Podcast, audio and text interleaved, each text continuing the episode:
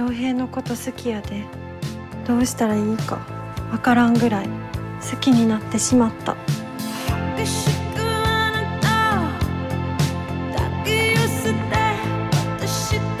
私はまるで今夢を見てるような気がする。俺と結婚せえへん良平さんは知ってるの？知ってるわけがないやん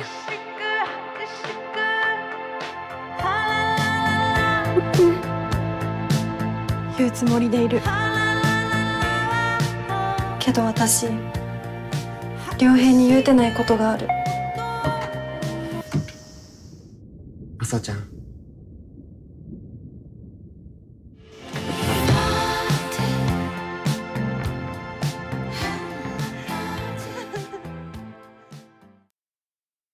Hallo, guten Tag, guten Morgen, guten Abend, je nachdem, wann ihr es hören werdet. Ihr hört uns mal wieder bei einer neuen Episode sprechen des Menschen, die auf Filme starren Podcasts. Heute sprechen wir über den 2018 erschienenen Film Asako 1 und 2, zumindest im Deutschen heißt er so, im Englischen heißt er, ich glaube, was, Whether Asleep or Awake, beziehungsweise ist das auch die japanische Übersetzung ins Englische von Ryosuke Hamaguchi. Und wie immer spreche ich nicht, natürlich nicht alleine darüber, sondern habe meinen getreuen Kollegen, meinen Doppelgänger quasi, David an meiner Seite. Äh, hallo, ja, das wäre ja eine ganz gruselige Vorstellung. Wer von beiden bist du denn? Bist du Baku oder bist du, äh, jetzt fängt schon an, ich muss wieder den Namen raussuchen, Ryu, Ryu Ryu Hey. Äh, ja, wir sagen an dieser Stelle natürlich auch schon mal, äh, ne, wir sind beide nicht des Japanischen kundig oder vielleicht nur so ganz leicht mal irgendwo in Fetzen. Äh, das heißt, wenn wir irgendwas falsch aussprechen, dann muss das so akzeptiert werden. Das können wir leider nicht besser machen. Wir geben unser Bestes, aber es wird Ähm, trotzdem aber- grauenhaft, ja. Ja, das gehört ja dazu. Ähm, ja, ich, ich wüsste gar nicht, wer von den beiden ich wäre. Wahrscheinlich eher. Also, ja, also ich, ich glaube, es wäre ein bisschen vermessen, sich als Baku zu bezeichnen. Deswegen Du bist der von- in der reden. Runde. Wir sagen es einfach mal, wie es ist und ich bin der Ryu Hey. Okay. Ich streife auch gerne äh, zu den Nordlichtern. Ja. Guck mir das mal so ein bisschen an. Und dann wirst du Äh, einfach, nee, einfach genau. Supermodel. Why not? Warum nicht, ne? Ja. Und ähm, wir haben einen Film ausgewählt, über den ich mich auch sehr freue. Ähm, denn bevor wir jetzt äh, dazu kommen, sozusagen, so, ja, wie fanden wir es denn, können wir vielleicht kurz sagen, worum es eigentlich überhaupt erst geht. Das mache ich jetzt auch einfach mal. Ähm, und zwar handelt der Film eben aus der Perspektive von Asako, die in, ich glaube, Osaka ist es, Mhm. lebt erstmal. Und die dort eben auf Baku trifft. Ähm, das Ganze ist fast schon, wirkt schon fast so ein bisschen wie so eine schick- schicksalshafte Begegnung, irgendwie so in, in so, sie guckt so eine Ausstellung an und dann läuft er irgendwie summt an ihr vorbei. Die beiden erblicken sich dann kurze Zeit später direkt und irgendwie ist dann direkt, scheint die Liebe perfekt. Äh, sie kommen in eine Beziehung und das sind wunderbare Monate, aber man merkt direkt so ein paar Sachen sind irgendwie so ein bisschen eigenartig. Und dann, weil er immer wieder fortgeht und dann auch immer sagt, er kommt wieder, aber eines Tages kommt er halt nicht wieder. Und dann kommt ein großer Zeitsprung und sie trifft auf Ryohei, der komplett gleich aussieht wie Baku oder sehr gleich, zumindest das Gesicht her. Es ist auch der gleiche Schauspieler. Und ähm, der ist so ein bisschen das Gegenmodell, könnte man behaupten, erstmal, zumindest auf den ersten Blick. Und ähm, sie verwechselt die beiden erstmal und kommt dann aber irgendwann in eine Beziehung mit Ryohei. Und dann leben die beiden lange zusammen und dann taucht aber plötzlich irgendwann wieder Baku auf und äh, ja, es entsteht so ein bisschen die Frage, in wen ist sie denn eigentlich verliebt? Und ähm, ja, man kann direkt eigentlich sagen, die, ich habe ich hab Vertigo von Hitchcock nicht gesehen, aber ich weiß ungefähr, worum es in Vertigo geht und äh, das Thema wird wieder aufgegriffen, nur diesmal aus einer anderen Perspektive, weil diesmal geht es um die Frau, die die Männer ansieht ähm, und was sie darin sieht. Und da kann ich dann auch direkt dazu kurz überleiten, wie ich es fand, und dann du, kannst du das natürlich gerne sagen. Ähm, mir hat das schon sehr, sehr gut gefallen. Also ich merke auch eh, dass ich ein ziemlich großer Fan des Regisseurs bin, der ja in den, im letzten Jahr einen ziemlich großen Hype auch irgendwie um sich erfahren hat. Ähm, die zu dem Film, vielleicht erwähne ich die irgendwann mal noch am, am Rand oder so im Podcast nochmal, weil Drive My Car ist ja ziemlich groß eingeschlagen, äh, international und auch hier Glücksrad, Wheel of Fortune und Fantasy ähm, hat auch ziemlich großen Impact hinterlassen. Und das sind auch beides Filme, oder alles drei Filme, die tatsächlich auch ähnliche Themen verhandeln. Das heißt, man merkt hier tatsächlich irgendwie sowas wie so ein Autorenfilmer. Ähm, und ich war sehr, sehr angetan davon. Also einerseits ist es ein Film, über den man sehr viel gleich sagen werden kann, der äh, eine interessante Fragestellung eben aufwirft mit dieser, ich nenne es jetzt mal Vertigo-Frage, der Frage irgendwie danach, was man eigentlich liebt und was man sich vielleicht einbildet. Äh, und der aber auch irgendwie einen Stil gefunden hat, den ich sehr faszinierend finde, aber auch so ein bisschen schwer zu beschreiben, weil es irgendwie sehr kalte, präzise Bilder sind, die mich aber irgendwie auch sehr gefesselt haben. Ähm, aber dazu kommen vielleicht zu sprechen. Aber also ich bin sehr, sehr angetan. Wie ist es denn bei dir?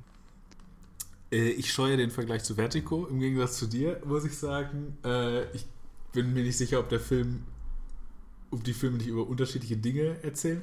Aber äh, grundsätzlich kann ich deine Begeisterung zumindest für den Film teilen. Ich bin gleich ganz gespannt, weil wir hatten ja vor dem, vor dem Podcast schon einen Dissens darüber, ob wir den Titel jetzt Asako 1 und 2 oder äh, Whether Asleep or Awake besser finden äh, und passender einfach für den Film, so wie wir ihn verstehen. Aber äh, erstmal so im, im Groben und Ganzen finde ich, dass dieser Film eine sehr schöne erzählte Geschichte über Liebe ist und darüber, was soziale Konstrukte äh, mit uns machen. Und vielleicht noch, ohne dass ich dabei zu viel verrate, finde ich, ist dieser Film auch klug in der Reflexion seiner dispositivischen Strukturen. Dieser Film bezieht sich nämlich auf den Film selbst und ich glaube, es erzählt eine Geschichte, die ideal und paradigmatisch für das Kino ist. Dazu werde, das werde ich gleich noch ein bisschen ausführen. Und äh, du hast gesagt, dieser Film sieht auch fantastisch aus und dem kann ich mich nur anschließen. Ich glaube, es gibt ein paar Szenen, die würde ich, wenn ich einen Filmkurs halte, halten würde an einer Filmhochschule, die würde ich genauso ausschneiden und sagen, okay, und die analysieren wir jetzt, weil das ist in meinen Augen ähm, wirklich Top-Notch Filmmaking mit ganz, ganz, ganz kleinen Mitteln. Also das muss man ja sagen, es ist ein relativ kleiner und niedrig budgetierter Film, aber das ist, machen die Filme von Ryosuke ja nicht aus. Äh, Ryosuke, wir, wir sind beim Du. Äh, äh, ja.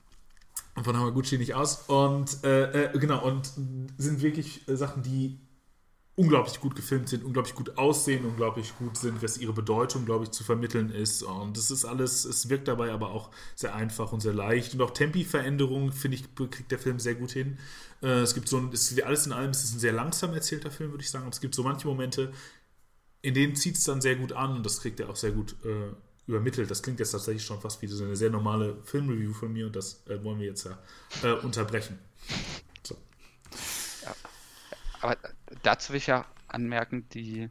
Ich habe ja jetzt unsere letzte Folge nochmal gehört, da hatten wir über einfach das Ende der Welt gesprochen. Weil über den man ja auch sagen könnte, es ist natürlich auch niedrig budgetiert, auch irgendwie Kammerspielartig durch seine eigenen Szenen. Und die Kritik, weil wir haben bei dem Film ganz viel über filmische Mittel gesprochen und wie sie halt wenig eingesetzt werden.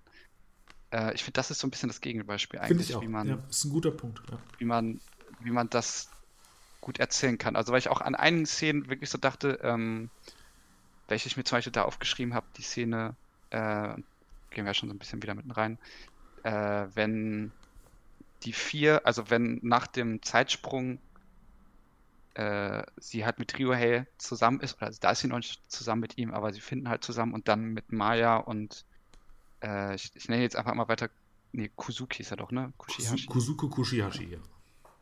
Genau äh, und sie dann halt über, ihr, über die Theaterperformance ja. von Maya sprechen. Ja, absolutes Highlight. Äh, wie diese Szene gestaltet ist. Also alleine wie, wie die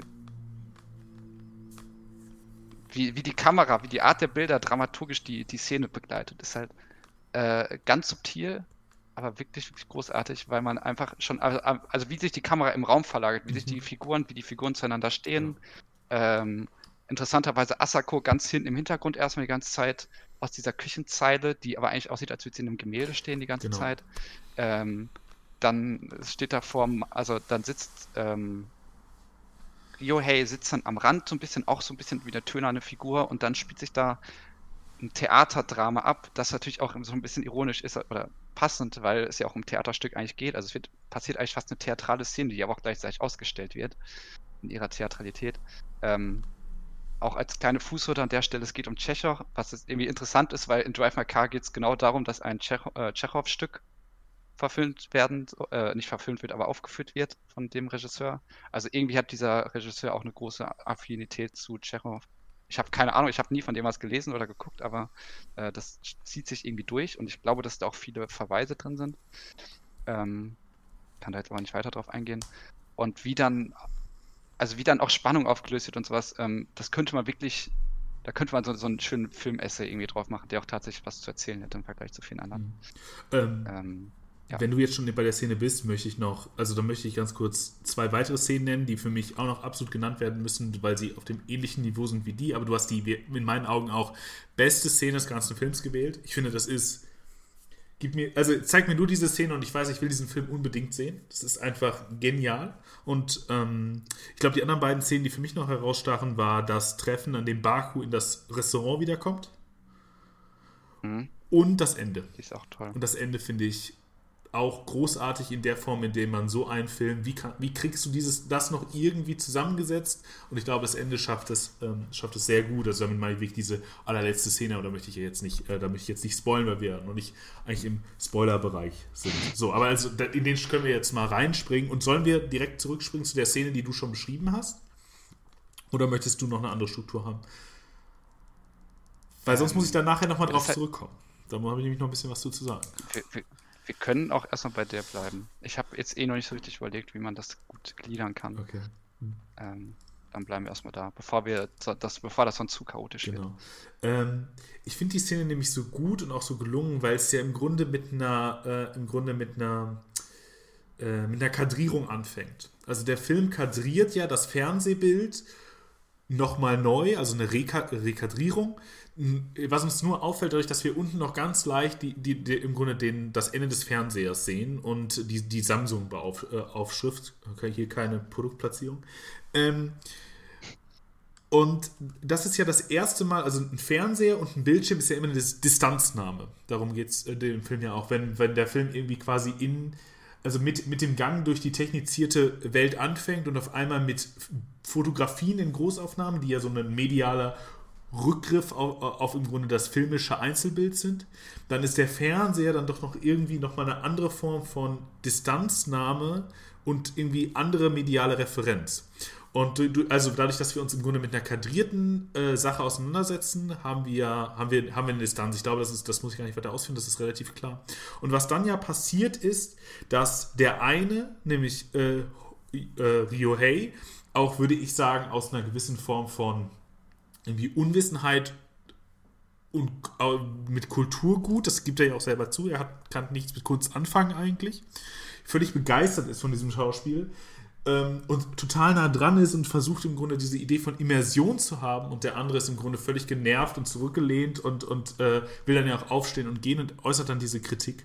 Und was wir dabei dann sehen, ist ja, wie du sagst, im Grunde eine Theaterszene, die sich nochmal von, von der, aus der Kadrage löst. Denn was er macht, ist, er führt es nochmal auf. Er führt im Grunde die Tschechow-Szene nochmal auf. Nur so, wie er meint, dass sie aufgeführt werden müsste. Nämlich nicht mit der Egozentrik, nicht mit der nicht mit dem Spielen von sich selbst, sondern mit äh, im Grunde einer stoischen, äh, gewissen, im Grunde wenig Aussagekraft im, im Gesicht. Und das ist in der, in der Form, glaube ich, interessant, dass wir ja die ganze Zeit im Grunde auch Schauspieler, also das ist ja total klar, aber den Sprung muss man einmal im Kopf machen. Wir gucken die ganze Zeit Schauspielern dabei zu, wie sie im Grunde in dem Moment, in dem sie sich Schauspiel angucken, schon Schauspielern. Und alles, was die ja machen an ihrem Schauspiel, ist ja das exakte Gegenteil zu dem, was sie da auf der Bühne oder auf, jetzt im Fernseher gemacht hat. Das ist ja im Grunde auch ein Schauspielstil, ich glaube, den, den wahrscheinlich ähm, auch der Regisseur jetzt nicht sonderlich schätzen würde. Also ich glaube, was der Freund sagt, ist im Grunde schon, oder der Arbeitskollege, äh, Kosuke sagt, ist, glaube ich, schon eine, im Grunde eine Wahrheit, die der Regisseur auch anerkennen würde. Was die ganze Zeit aber passiert, ist, dass wir dann noch nur drei Personen haben, die das diskutieren die Schauspielerin, die von ihm einfordert, das nochmal genauer zu erklären, diese Gemeinheit. Derjenige, der, wie du sagst, in der Tür sitzt, ist auch im Grunde dann jemand, der so irgendwie die, die Übergänge, Übergänge sind sowieso wichtig in diesem Film. Äh, das sind ja kadrierte Sachen auch immer, sind auch immer irgendwie Übergänge. An der Tür sitzt, aber ihn nicht rausgehen lassen möchte und es noch ausdiskutieren möchte. Und die andere, die in der radikalsten Distanz steht, nämlich die in einem rekadrierten Bild die ganze Zeit sich das anguckt. Und das ist ja ihre zentrale Position eigentlich. Sie ist immer bis zu einem gewissen Punkt im Film die passive, die im Grunde sich beeinflussen lässt, die sich an, die anguckt, die im Grunde nur guckt, aber nicht handelt. Das kennen wir ja im Grunde aus dem europäischen Kino ab einem gewissen Punkt. Im japanischen Kino ist es aber auch nicht so eine ungewöhnliche Figur. Diese, diese, diese Figuren, die im Grunde in so einem Verhältnis man könnte auch irgendwie sagen, also ich, man könnte irgendwie von außen wahrscheinlich sagen, so ein, ein Subjekt, das das Kollektiv äh, im Grunde, also das im Grunde keine Individualimpulse hat. So, und das ist sie dann im Grunde, weil sie in dem Moment ist die das Gemälde, aber das Gemälde blickt nur darauf auf diese Szene und ist räumlich getrennt. Und in dem Moment, in dem sie sich einschaltet, um ihre Freundin äh, zu verteidigen, nämlich um zu sagen, dass es genau bei ihr diese Emotion, die es ja auslösen soll, nach äh, Kosuke ausgelöst habe und dass sie gesagt hat, dass sie das niemals könnte und ihr Blumen gekauft hat und so weiter, ist es der Moment, in dem sie eine der wenigen Male überhaupt in Handlung tritt, auf, äh, auftaucht und auf einmal ist sie es nicht mehr, die von der Kamera am ehesten betrachtet wird als frontales Gemälde, sondern ist sie diejenige, die betrachtet.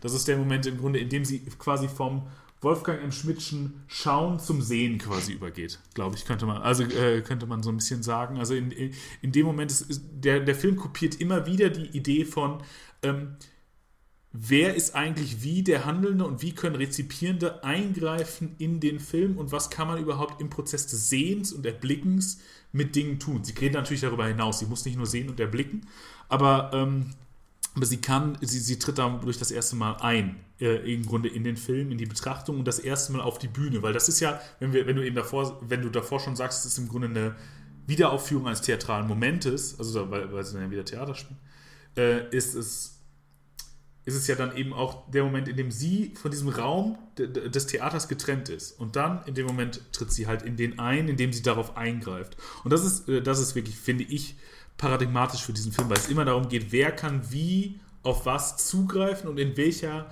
Interdependenz stehen die Dinge miteinander. Und äh, ja, also, ne, also das war jetzt eine etwas komplizierte äh, Versuch der Erklärung dieser Szene von mir, aber ich glaube, dass, äh, wenn man sie sieht, ist sie intuitiv viel viel mehr begriffen äh, äh, als das. Und das, das macht ja eine gute Szene aus, also dass man sie nicht unbedingt ewig nacherzählen kann. Ja, ich, ja. ich finde den dann halt auch den Umschnitt, also man merkt es vor allem dann, wenn halt der Umschnitt kommt und wenn man plötzlich aus ihrer Perspektive dann sieht, aus dem, aus der Küchenzeile hinaus.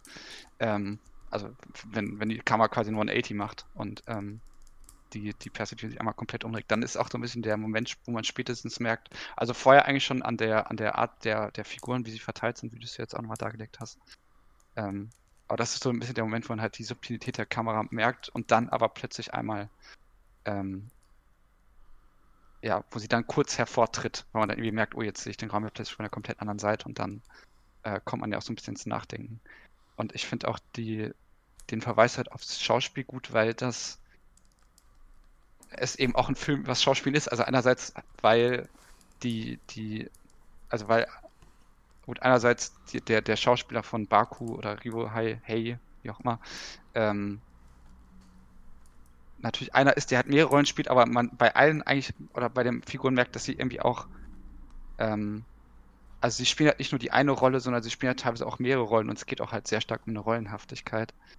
Ähm, in diesen Figuren. Und da würde ich dann eigentlich auch gerne zum, zum Hauptkonflikt, oder was ich zumindest als Hauptkonflikt irgendwie sehe, oder natürlich also der, also der Hauptfrage natürlich erstmal, äh, halt überleiten den, den beiden Figuren, die wir halt eben haben, die ja irgendwie eine Person sind oder nicht eine Person sind. Äh, und zwar eben Bark und Rio Hey. Und ich habe da so ein bisschen natürlich meine Ideen dazu. Schieß los. Ähm, okay. Dann geht's da, weil ich mir halt relativ lange erstmal unsicher war, also erstmal unsicher war so, okay, sind das jetzt wirklich halt die gleichen Figuren, weil es wird ja auch lange im Unklaren gelassen und es bleibt ja auch bis zum Ende eigentlich so ein bisschen unklar, ob Baku überhaupt wirklich eine richtig existente Figur ist, weil man, man könnte es halt durchaus als beides betrachten. Also es gibt halt Szenen, in denen halt andere Figuren wirklich Bezug auf ihn nehmen. Wir sehen ihn ins Restaurant mhm. gehen. Also irgendwie ist er schon existent, aber es gibt auch viele Szenen, in denen er halt wirklich als Phantasma so ein bisschen auftritt. Gerade auch, wenn er dann ganz am Ende nochmal kommt, wenn sie wegfahren, das könnte halt auch wirklich eine Traumszene sein. So wie er es auch inszeniert ist, wie er dann am Ende im, also vielleicht kurz Kontext zu geben. Es ist natürlich jetzt doof, sich das anzuhören und den Film gar nicht zu kennen, äh, aber um zumindest die Leute nicht ganz äh, verhungern zu lassen. Äh, es kommt ja dann halt gegen Ende, und das ist jetzt auch schon sehr stark im Spoiler-Part, ähm, tritt dann ja Baku wieder, nachdem sie mit Ryohei zusammen ist und die eigentlich äh, nach Osaka ziehen wollen, wieder zurück. Und ähm, ja, dieses, dieses heile Weltleben so ein bisschen in die nächste Phase geht mit dem Kauf eines äh, eigenen Hauses. Und dann taucht halt Baku auf, nachdem sie ja immer noch ein gewisses Verlangen verspürt, das man immer wieder merkt. Und sie flieht halt mit ihm so. Also, ähm, und dann steigen die halt ins Auto und lassen halt die anderen zurück. Und dann fahren sie halt nachts über diesen Highway und ähm, am nächsten Morgen äh, ja, wachen sie plötzlich vom Meer auf oder so von so einer Mauer vom Meer und dann erkennt sie das ja irgendwie das. Also da müssen wir noch gleich noch mehr drauf eingehen, was sie da eigentlich erkennt. Aber so wie er dann auch wegfährt mit dem Auto irgendwo ins Nichts und auch wie er sagt, so ja, also wie er auch alles hinter sich lässt, er handelt halt nicht wie eine logische Figur irgendwie, die, äh, bei der man jetzt sagen würde, okay, das ist jetzt halt irgendwie tatsächlich ein Charakter, sondern in dem Moment könnte er auch wirklich ein Gespenst sein. Ich finde, er hat auch was sehr Gespenstisches generell. Ähm, und das ist halt eine spannende Ambivalenz, die halt nie auch ganz aufgelöst wird. Also irgendwie existiert er, aber es hat auch immer was als Phantasma. Und ähm, dieses, dieses Phantasmatische ist natürlich auch nochmal ganz stark dadurch eingebaut, dass er eine Werbefigur ist. Also dass er auch im Kontext von Werbung funktioniert, weil er eben, nachdem er sie verlässt, ähm, und er geht auch immer wieder weg, um Sachen zu kaufen. Das ist, glaube ich, auch nicht so interessant. Er geht erst weg, glaube ich, um Brot zu kaufen, dann geht er weg, um Schuhe zu mhm. kaufen und dann kommt er auch nicht mehr wieder. Ähm, und dann wird er ja später erst als Model erst mhm. wieder und dann auch als, ich glaube, Star von einer Fernsehserie. Genau. So. Das heißt, er ist halt jemand, der, und das will ich halt hauptsächlich sagen, eigentlich als ein Bild existiert. So. Also ich glaube, man muss halt bei ihm wirklich über Bilder sprechen. Ähm, und irgendwie eine Form von Bildebene äh, oder Imagination. Und da hat man ja das Bild dann auch schon drin. Und ähm, ja, ich glaube, da will ich jetzt erstmal kurz stoppen, weil ich glaube, da hast du schon sicherlich Anknüpfungspunkte. Es würde mich wundern, wenn nicht. Äh, ja, ich, ich glaube, ich glaub, du hast, du, du fasst die Figur, glaube ich, schon sehr richtig. Ich glaube, das ist also auch die Ambivalenz, die du aufmachst. Man könnte ja erstmal ganz äh, trivial sagen, nee, es ist total geklärt mit der Restaurantszene spätestens und auch mit dem, was wir vorher ja wissen. Also vorher gibt es ja auch die Freundin, die im Grunde und den Vermieter von ihm, der sein Cousin ist und auch irgendwie sein Freund und die Mutter von dem, die im Grunde alle im Grunde uns einen Brief und Siegel darauf geben, die Person gibt es wirklich und die hatten wirklich auch eine Beziehung zueinander. So. Aber, aber du machst eben, glaube ich, auch richtig aus, dass er ja auch da schon eine Figur ist, die, äh, wo alle anderen Figuren quasi mit Psychologie ausges äh, ausgestattet werden, auch schon da im Grunde ein bisschen unverständlich agiert. Also wenn er irgendwie im Club ist und diesen Mann wegtritt und den dann irgendwie bedroht und dann also körperlich so bedrängt und bedroht, was eine Seite ist, die man irgendwie vorher gar nicht sieht, was, äh, was Asako dann aber irgendwie interessiert, wenn er davor durch dieses, äh, durch, durch, durch, die Galerie im Grunde geistert. Er trägt ja auch die ganze Zeit, glaube ich, ein weißes T-Shirt. Ähm, und dann am Ende, wenn er dann eben auftritt und dann auch einfach wieder, einfach wieder geht. Also ich glaube, er ist, ich glaube, er ist in der Ambivalenz zu sehen, die du richtig ausmachst, zwischen realer Figur als Imaginationspunkt, aber im Grunde auch immer als irgendwie Fluchtpunkt und Substitut, das irgendwie jenseits äh, der Welt ist. Weil er ist ja auch jemand, der im Grunde in den Geschichten aufgeht. Er ist jemand im Grunde, der, wenn eine Geschichte erzählt wird, diese versucht wieder aufzuführen. Und das ist ja immer ein Zeichen für jemanden, der im Grunde in Film, der ein Handler des Films selbst ist, weil er im Grunde selber keine so, so, so was wie eine Substanz hat oder so. Also Beispiel dafür ist ja, wenn sie, bevor er Brot kaufen geht, erzählt die, ähm, die, die Mutter von dem Vermieter, dass sie immer mit ihr zu, ihr zu einem Mann gefahren ist, um mit dem zu frühstücken und dann schnell wieder zurückgefahren ist, weil das war das größte, das war das größte Glück für sie. Und was, was macht er dann? Er fährt im er geht im Grunde los, um Frühstück für den nächsten Tag zu kaufen. Um im Grunde diese Geschichte wieder zu erwecken. Wenn sie, wenn, wenn Asako ihn wieder trifft, ist es, äh, ist, was sie ihn fragt, ja, hast du denn auch wirklich die Nordlichter gesehen, wie die Werbung gesagt hat? Er sagt, hm, ja. Aber da, da, ist auch keine Chronologie klar, inwieweit das äh, irgendwie ist oder so. Und ja, sieht es wirklich aus wie das Meer? Ja. Also im Grunde alles, was die Werbung gesagt hat, kann er bejahen, aber er geht, kann nie darüber hinausgehen. Er kann nie über das Narrativ hinausgehen. Er versucht im Grunde immer in diese Strukturen hineinzupassen. Und so ist im Grunde sein Relat auch zu Asako oder Asakos Relat zu ihm eigentlich. Weil er für sie ähm, immer, ich glaube, ein Fluchtpunkt bleibt. Irgendwie, eine, wie du sagst, irgendwie so, so ein, du, du hast es, glaube ich, Verlangen gesagt, ich würde vielleicht Sehnsucht sagen, ich glaube, wir meinen prinzipiell das Gleiche. Und, ähm, und dahingehend ist, äh, ist ja auch die Frage, in der, in der Form des vielleicht noch, wie ist er verortet in den medialen Narrativen? Er ist ja auch, wenn sie sich nämlich treffen, in diesem ersten Moment, ist sie diejenige, die die Bilder anguckt, einzeln. Sogar der Film nimmt sich die Zeit, uns einzelne Bilder zu zeigen, die uns von Geburt, Zeugung, also, also oder nach Geburt, dann irgendwie zwischen Geburt und Zeugung. Also das erste Bild ist irgendwie ein Kind in der Krippe nach, nach der Entbindung. Ähm, dann das danach ist eine schwangere Frau mit ihr mit einem Mann. Äh, dann und dann ist es eine, dann sind es Zwillinge. Das sind, glaube ich, die drei Bilder, die, die der Film zweimal mit bei dieser Ausstellung, die ja Self and Other heißt, Others, Self and Others heißt, wiederholt. Und was sie macht, ist, sie setzt sich mit den einzelnen Elementen der Statik auseinander, was er macht, und dieser Raum ist ja auch leicht rund angeordnet ist. Er läuft, wie du im Grunde schon sagst, an denen vorbei und das würde ich sagen, hat mich sehr stark daran erinnert, was das, was das frühe Kino äh, irgendwie macht mit dem, mit dem Schlitzapparat und dem kleinen, den kleinen wenigen Bildern, die man dreht. Und dadurch, dass man immer den, den Schlitz hat, hat man das Gefühl, dass die Einzelbilder sich eben bewegen wegen, äh, wegen den Konstellationen. Und auch das ist es eben, er kann sich nicht mit Statik aufhalten, er ist auch die ganze Zeit in Bewegung, er geht von A nach B, er geht weg, er kann nicht da bleiben, er ist irgendwie öfter mal eine lange Zeit äh, weg, wie der Vermieter erzählt und kommt dann erst wieder. Ähm, statisch und damit sowas wie, ich habe es irgendwie am Anfang Substanz genannt, aus dem Problem eines besseren Wortes, ist für ihn äh, oder Substanz, irgendwie sowas wie, ja, sowas wie Statik fast vielleicht am besten, aber ich will es irgendwie auf sowas wie eine Charakter, also auf sowas wie irgendwie eine menschliche Eigenschaft äh, zurückbrechen. Ihr, für euch fällt vielleicht ein gutes Wort dafür ein. Das ist das, was ihm fundamental fehlt. Und deswegen ist er eben das paradigmatische Kino. Aber das ist natürlich auch, was sie an ihm so faszinierend findet. Und das ist, wo Rio Hay dann doch eher eine kontradiktorische Figur zu ist. Also, wie du sagst, sie sind sich eigentlich in fast, also sie sehen sich sehr ähnlich, aber sind sich in fast allen konträr. Rio Hey ist, ist, hat einen Bürojob, ähm, macht da im Grunde jeden Tag das gleiche mit Sake. Äh, und ähm, ja, und das ist es.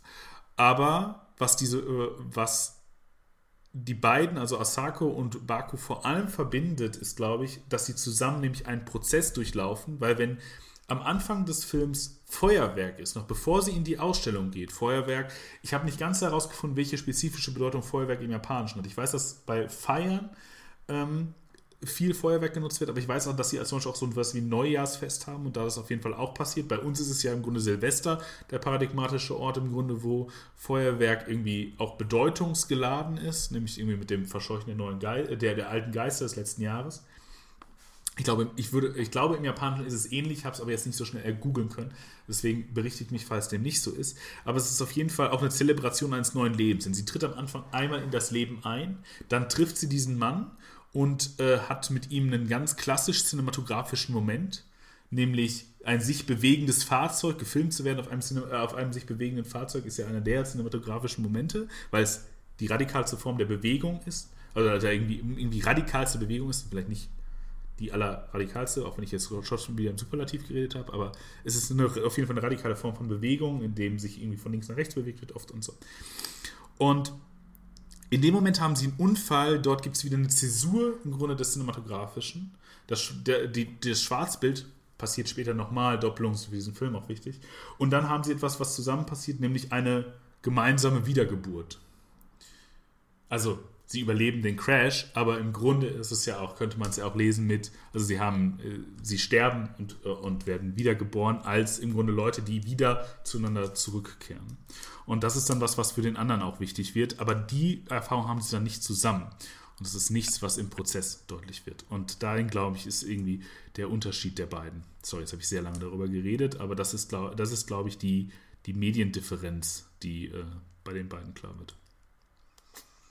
Mhm.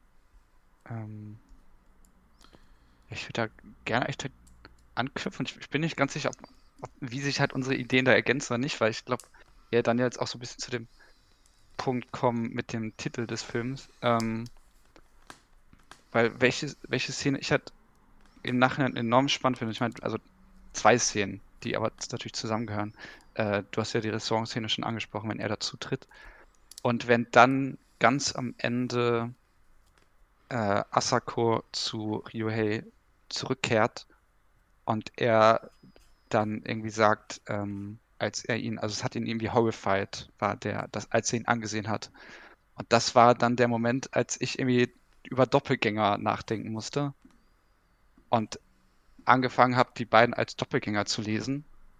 Ähm, und das dann für mich, also das für mich irgendwie der schwierige Moment war, dann von Asako 1 zu 2 zu sprechen, weil ich das Gefühl habe, dass die, der Doppelgänger ja eigentlich Bark also das, also Ryohei hat ja seinen eigenen Doppelgänger eigentlich angeschaut in der genau. Szene und in dem Moment muss ich dann nochmal ein bisschen das nachgucken, weil äh, die, ich habe bei Freud habe ich die Passage mal gelesen über äh, Doppelgänger, weil ich will es jetzt mal einmal gerne hochholen, weil der Doppelgänger, also sowohl bei Freud und natürlich dann auch bei Lacan, wenn man ans Spiegelstadium denkt, ähm, eigentlich erstmal daran geknüpft ist, als, also ich lese es dir einfach mal kurz vor, aber diese Vorstellungen, also es geht um das Doppelgängertum, sind auf dem Boden der uneingeschränkten Selbstliebe entstanden, des primären Narzissmus, welcher das Seelenleben des Kindes wie das Primitive beherrscht. Und mit der Überwindung dieser Phase ändert sich das Vorzeichen des Doppelgängers, also aus einer Versicherung des Fortlebens wird es zum unheimlichen Vorboten des Todes. Darin steckt einerseits erstmal das, was davor noch geschieht, erstmal ähm, im, im Spiegelstadium, also das Spiegelbild, das wahrgenommen wird, äh, also das Spiegelbild, dass quasi das Kleinkind das Spiegelbild sieht und darin sich selbst erkennt und das überhaupt erstmal dazu führt, dass eben ein Ich sich entwickelt, also die Wahrnehmung des eigenen Ichs. Ähm, und auch eine Wahrnehmung von innen und außen etc. Und ähm, gleichzeitig dieses Ich im oder das, was im Spiegel ist, natürlich auch irgendwie das Über-Ich oder das Ideal-Ich erstmal ist, dem man dann irgendwie nachstreben will. Und ähm, das Spannende daran ist aber eben einerseits, was ich jetzt in dem Zitat, was ich gerade kurz vorgelesen habe, ähm, also es ist ein Zitat über die Lektüre, es ist nicht direkt aus der, aus dem äh, Freud bzw. Kontext, ähm, darin schon so ein bisschen das Unheimliche angedeutet wird, mhm. weil eben der Doppelgänger echt eine Figur ist, die halt unheimlich kodiert wird, weil darin nämlich einerseits erstmal eine, eine Verunsicherung des eigenen Ichs besteht, äh, wenn man irgendwie merkt, ähm, da gibt es eben eine andere Figur, die auch irgendwie das Ich ist. Mhm. Ähm, also der Doppelgänger ist das unheimlich wirkende Schreckbild bei Freud, weil etwas Fremdes aus dem eigenen Ich hinaus projiziert wird, was den eigenen Sturz bedeutet. Äh, das heißt, es ist natürlich einerseits erstmal eine ganz starke Verunsicherung der eigenen Identität.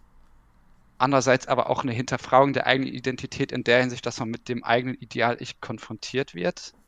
Und dadurch natürlich auch die Frage käme, okay, wie wie verhalte ich mich denn meinem Ideal gegenüber? Und ich finde diese Lesart in der Hinsicht halt auch spannend, weil wir ja eben mit Baku eine Figur haben, die eben ganz stark in diesem Werbekontext funktioniert. Und man schon, und das macht der Film jetzt nicht unbedingt explizit, also wir sehen jetzt nicht bei Ryohei irgendwie so die Ausbruchsfantasien oder dass er irgendwie sagt, so, auch so, wär, so einer wäre ich auch gerne. Aber ich glaube schon, dass Baku als jemand fungieren kann, der ähm, also wir leben ja auch hier in so einer schon durchaus kapitalisierten Welt, der schon als eben eine Art von Fluchtpunkt, als Ideal, als irgendwie so ein Körper, als, als irgendwas Erstrebenswertes, als eine Ausbruchsfigur, ähm, er hat ja was Streinerhaftes, Dandyhaftes irgendwie fungieren kann. Und dass man das deswegen, glaube ich, auch sehr gut durchargumentieren könnte, dass er schon eine Form des Ideal-Ichs auch ist, die versucht wird, oder also ich, ich glaube schon, auch wenn wir sagen, das sind zwei sehr unterschiedliche Personen, aber ich glaube schon, dass Baku als Ausbruchsfantasie eines Ryuhei funktionieren könnte, zumindest auf einer gesellschaftlichen Ebene irgendwie formuliert. Ähm, und dass quasi der Moment, in dem er sich dann aber irgendwie erblickt, natürlich dann auch der Moment ist, in dem er zusammenfällt. Und deswegen, wenn man das jetzt wieder auf Asako zurückbezieht, obwohl man das noch weiter ausführen könnte, ähm, aber auf Asako zurückbezieht, finde ich den Titel so spannend mit Whether Asleep or Awake, weil die Frage von ihr ja ist, die sie dann auch im Auto artikuliert. Sagt, da sagt sie ja, es fühlt sich so an, als würde ich gerade träumen. Und dann sagt sie, wobei nein, ich glaube, ich habe bis jetzt geträumt und jetzt bin ich wach. So, am nächsten Morgen sagt sie dann aber, als sie Baku betrachtet und irgendwie man merkt, irgendwas hat sie erkannt, irgendwas hat sich geändert. Ähm, sagt sie, nein, du bist gar nicht Ryohei. Das habe ich bisher aber nie verstanden. Und ich glaube, in mhm. dem Moment dreht sich das ein bisschen um, dass sie doch sagt, okay, in dem Moment träumt sie eigentlich und davor war sie wach. Ähm, weil eben die Frage ist so ein bisschen, wer spiegelt sich eigentlich in wem? Spiegelt sich Baku in Ryohei oder spiegelt sich Ryohei in Baku so ein bisschen? Ähm, weil die Idee, der sie bis dahin aufgesessen ist, ja eigentlich ist in, in Ryohei, Ryohei ist irgendwie das Abbild von Baku. Mhm. Deswegen verliebt sie sich auch in Ryohei. Aber in dem Moment, in dem sie quasi begreift, Nein, aber Baku ist ja selber nur ein Bild, ein Phantasma. Also das, das, das, was sie als Original wahrnimmt, ist eigentlich das Bild und deswegen kehrt sie dann zu Ryohei zurück. Äh, und so habe ich das gelesen und deswegen finde ich den Titel eigentlich ziemlich gut. Also so das und dass sich da eigentlich die Doppelgänger artikuliert, die ich bei Asako halt eigentlich kaum sehe. Also es kann natürlich sein, wenn du jetzt gleich was dazu sagst, dass du dann irgendwie ähm, das da anders artikulieren kannst. Aber so habe ich das irgendwie mhm. verstanden, diesen Hauptkonflikt. Äh, und da habe ich dann auch so ein bisschen Vertigo drin gesehen. Ähm, mhm. ja. Ja, finde ich gut, bin ich nicht so ganz drauf gekommen. Äh, ich glaube, was bei mir so ein bisschen Blockade dabei auslösen würde, wäre die Idee zu sagen, dass das eine dann ja. Das eine ist irgendwie so ein bisschen Täuschung oder? Also das eine wäre dann ja irgendwie im Grunde sich das Verlieben in den Imago. Und das, da bin ich mir nicht sicher. Ich führe mal aus, was ich sage und dann können wir darüber streiten, glaube ich. Ich finde den Titel gut. Ich komme gleich dazu, warum. Ich muss etwas länger ausholen. Ähm, ich glaube, dass dieser Film nämlich prinzipiell ein Film darüber ist, über die reziproken Prozesse, die Liebe bei uns verursachen. Und da finde ich dann genau den Einwand, den du genau hast, richtig. Nämlich zu sagen, in dem Moment, in dem er konfrontiert ist mit seinem Selbstbild, dem er nämlich, das er anblickt, ist sein Selbst in, fundamental in Frage gestellt. Aber jetzt ist meine Überlegung ja, dass er das ja längst weiß. Er weiß ja, dass er so aussieht wie er. Er hat ihn schon mal angeblickt und das hat ihn nicht irritiert. Darüber haben sie ja nochmal ein Gespräch in der Küche. Dass er, er hat ihn dann auch angeblickt, nicht, nicht von Person zu Person, das ist bestimmt nochmal ein Moment des Unheimlichen, der stärker ist, keine Frage, aber über im Grunde Medi Medienbilder. So, und wie du ja auch, wie du vorher schon gesagt hast, er ist ja eine omnipräsente Person des, des Öffentlichen. Also diese, dieser, dieser imaginäre das, was einerseits irgendwie so ein imaginäres Phantasma ist, was niemals verdrängt werden kann, einerseits dafür steht, für Asako, sie muss sich damit auseinandersetzen, so. Sie kann, sie kann das nicht einfach mehr ignorieren, weil er ist jetzt auf einmal überall, er taucht ja auch auf einmal als Figur auf und er ist ja dann gefühlt überall in der Welt. Also in kürzester Zeit sieht sie dann, also direkt neben dem, wo sie ist, ist dieses Plakat von ihm.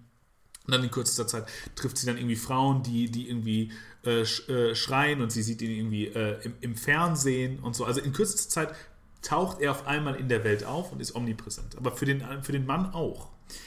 In dem Gespräch, was Asako und, ich muss wieder runterscrollen, weil ich hochgescrollt hatte, äh, Ryohei haben, sagt er aber auch, ja, ich habe mir darüber Gedanken gemacht, ich habe dazu reflektiert, aber das ist für mich okay weil ich glaube, da nämlich eine entscheidende Differenz des Films oder eine entscheidende Diskursivität des Films äh, äh, greift, nämlich die große Frage zwischen Maske und Echtheit. Und da kommen wir wieder auf die, die, die Szene, über die wir so lange geredet haben, am Anfang zurück.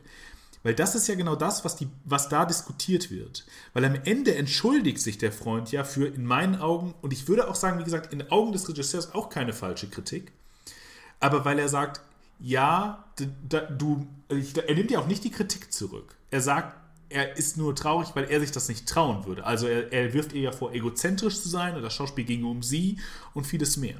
Also es, sie würde es um sich machen und eben nicht das andere. Und er, ihn haben wir ja, Kosuke haben wir davor ja kennengelernt als jemand, der in der Firma im Grunde sich immer genau nach den Strukturen organisiert, die irgendwie erfordert sind. Er sagt ja auch Hey, als er mit den Strukturen und äh, irgendwie, irgendwie zaudert und so, er soll doch einfach gehen und so, ist kein besonders netter Mensch. Aber er ist im Grunde genau das, das Element zu sagen, die Maske zu nehmen, nämlich das, äh, im Grunde dem anderen vorzuspiegeln, was er oder sie sehen will. Man könnte das jetzt, auch wenn man böse ist, das Authentische nennen. Er ist im Grunde, weil Authentizität würde ich definieren damit, du, du kriegst als Rezeptionserfahrung das, was du erwartest. So, und das ist im Grunde sein Modus zu sagen, das ist im Grunde die Handlung, in der wir die ganze Zeit da sein sollen und eben auch, ob Arbeit oder Bühne, ist im Grunde kein Unterschied. Wir sollten immer diese Maske tragen. Wohingegen dann seine zukünftige Frau das konträre Element darstellt. Und Jetzt schließe ich das eben an die beiden an, denn das sind auch wieder Dopplerfiguren zueinander, aber über Kreuz. Äh, Kosuke und ähm, Asako sind zu dem Zeitpunkt sich sehr ähnlich. Asako ist nämlich radikal passiv, macht immer das, was man von ihr erwartet und ähm, das wird am Ende nämlich klar, weil wenn sie, wenn sie beim Bruch mit, mit Ryohei sagt, weil das am Ende vereinen sie sich zwar wieder, aber brechen auch miteinander, sagt, du bist zwar ein guter Mensch, aber ich kann mich nicht mehr an dich anlehnen. Das ist natürlich rhetorisch gemeint, weil sie ihn ja dann vorher auch fragt, irgendwie, wenn sie das erste Mal die Wohnung bzw. das Haus begutachten, ob sie arbeiten gehen dürfte und so. Also sie möchte von ihm die ganze Zeit geleitet werden und danach existieren, wie man es im Grunde ihr vorschreibt. Das ist also die Idee der Maske. Die Freundin und Ryohei funktionieren beide nach der Idee oder und der Illusion einer quasi realen Substanz, die nämlich im Grunde nicht überwindbar ist. So, oder die, die im Grunde auch nicht differenzierbar ist. Und deswegen ist es, ist, glaube ich, der Moment, in dem Ryohei ähm, sich zwar mit dem Bild von äh, Baku konfrontiert, aber für ihn kein Problem. Er hat darüber nachgedacht, es hat ihn nicht in eine Selbstkrise, es hat ihn nicht in eine, äh, in eine Relation, äh, irgendwie in eine größere Selbstkrise äh, gestürzt, sondern weil er sich eben sicher war, dass seine Echtheit, seine Innerlichkeit im Grunde das Entscheidende ist und dass es eine elementare Differenz zueinander gibt. So, und dass, dass Asako diese Innerlichkeit liebt und nicht die Äußerlichkeit. So. Und dabei ist das, ist glaube ich, weder die eine Position wie der Ende, am Ende des Films, das kann ich ja schon mal sagen, glaube ich, sagt der Film, weder die eine Position ist richtig noch die andere. Das ist immer irgendwie ein Mittelding.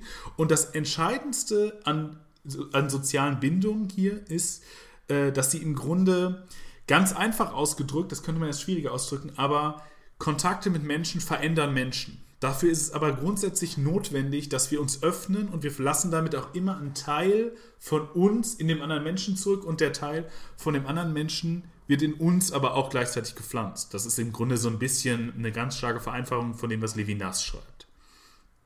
Ähm, und das führt dazu, das führt, zu einer, das führt dazu, wenn wir das realisieren, zu einer Fremdheitserfahrung, dass wir uns nämlich selber fremd werden. Wir sehen uns nämlich in dem anderen. Das kann äh, das kann, und das ist hier auch entscheidend, Liebe ist hier nicht exklusiv für diesen Moment, sondern es ist genauso Freundschaft. Ähm, weil die Figuren, du kannst auch ineinander etwas sehen, woran du anschließt, und du kannst auch etwas sehen, was du kompensierst. Ihre Freundin kompensiert zum Beispiel sie und sie bewundert das, wie sie da schauspielen kann und wie sie die Dinge um sich, äh, äh also wie sie im Grunde so eine Extrovertiertheit haben kann. Sie, sie merkt später, dass sie im Grunde auch immer alles um sich herum drehen möchte. Aber, ähm, aber das, ist, äh, das ist dahingehend entscheidend. Also du kannst im Grunde, in dem Moment, in dem du das realisierst, dass der andere dich verändert, hast du eine Fremdheitserfahrung mit dir selbst, weil du in der Interaktion das hast. Das ist, was im Grunde, ähm, das ist, was sie, was sie einmal beschreiben, wenn sie über Angst reden. Äh, das, das kann einem Angst machen, das ist irgendwie, aber das ist eben auch notwendig, um sowas wie eine menschliche Bindung irgendwie auszu, äh, äh, auszumachen.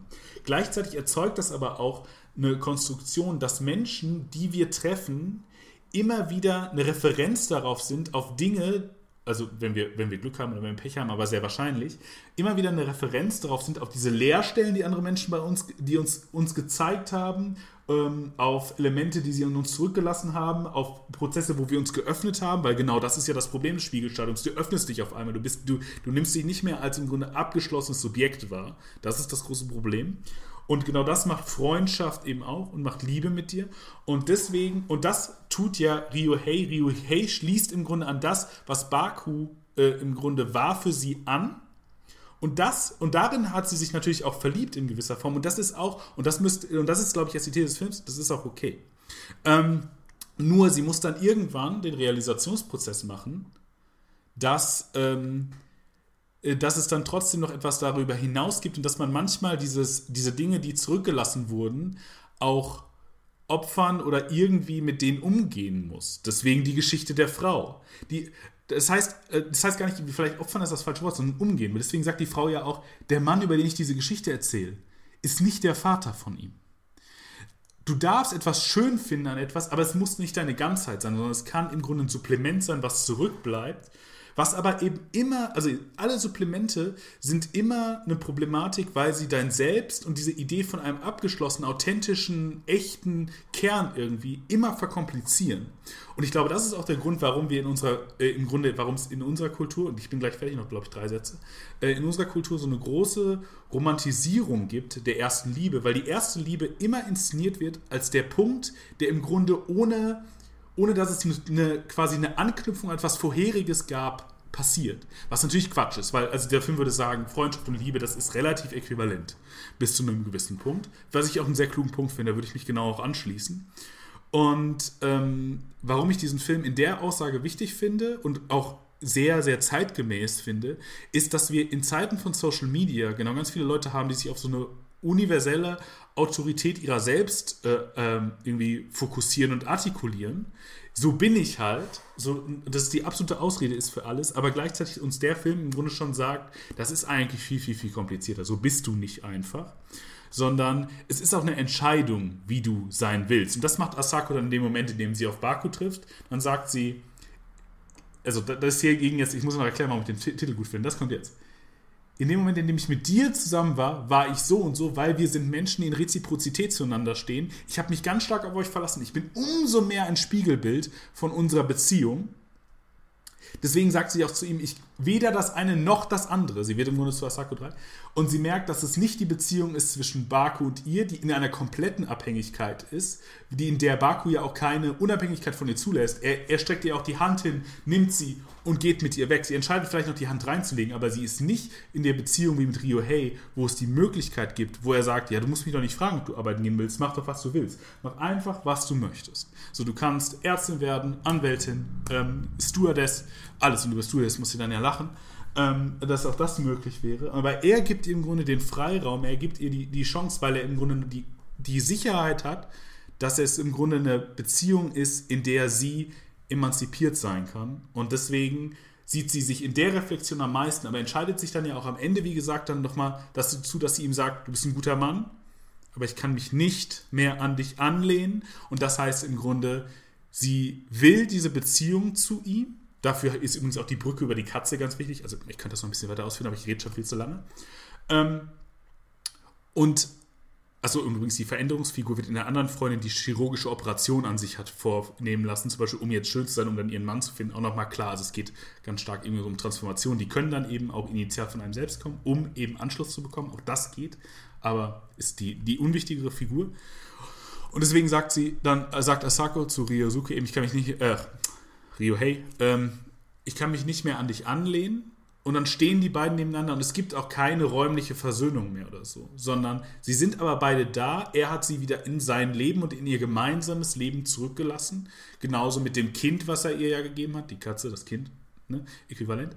Und, äh, und dahingehend stehen dann beide nebeneinander und haben eine Verbindung, die aber eben nicht mehr Abhängigkeit zueinander ist und die im Grunde sowas ist wie, also böse ausgedrückt, ein zerschmettertes Selbst mit ganz vielen Stücken von anderen Leuten darin und von Menschen, die man liebt, sind die Stücke relativ groß. Genauso bei den anderen. Und äh, er, also er kommt in die Krise eben, weil er zwar mit seiner Doublette konfrontiert wird, aber eben auch mit der Idee, dass wir eben immer irgendwie Dubletten von anderen sind oder Anschlüsse an andere Leute.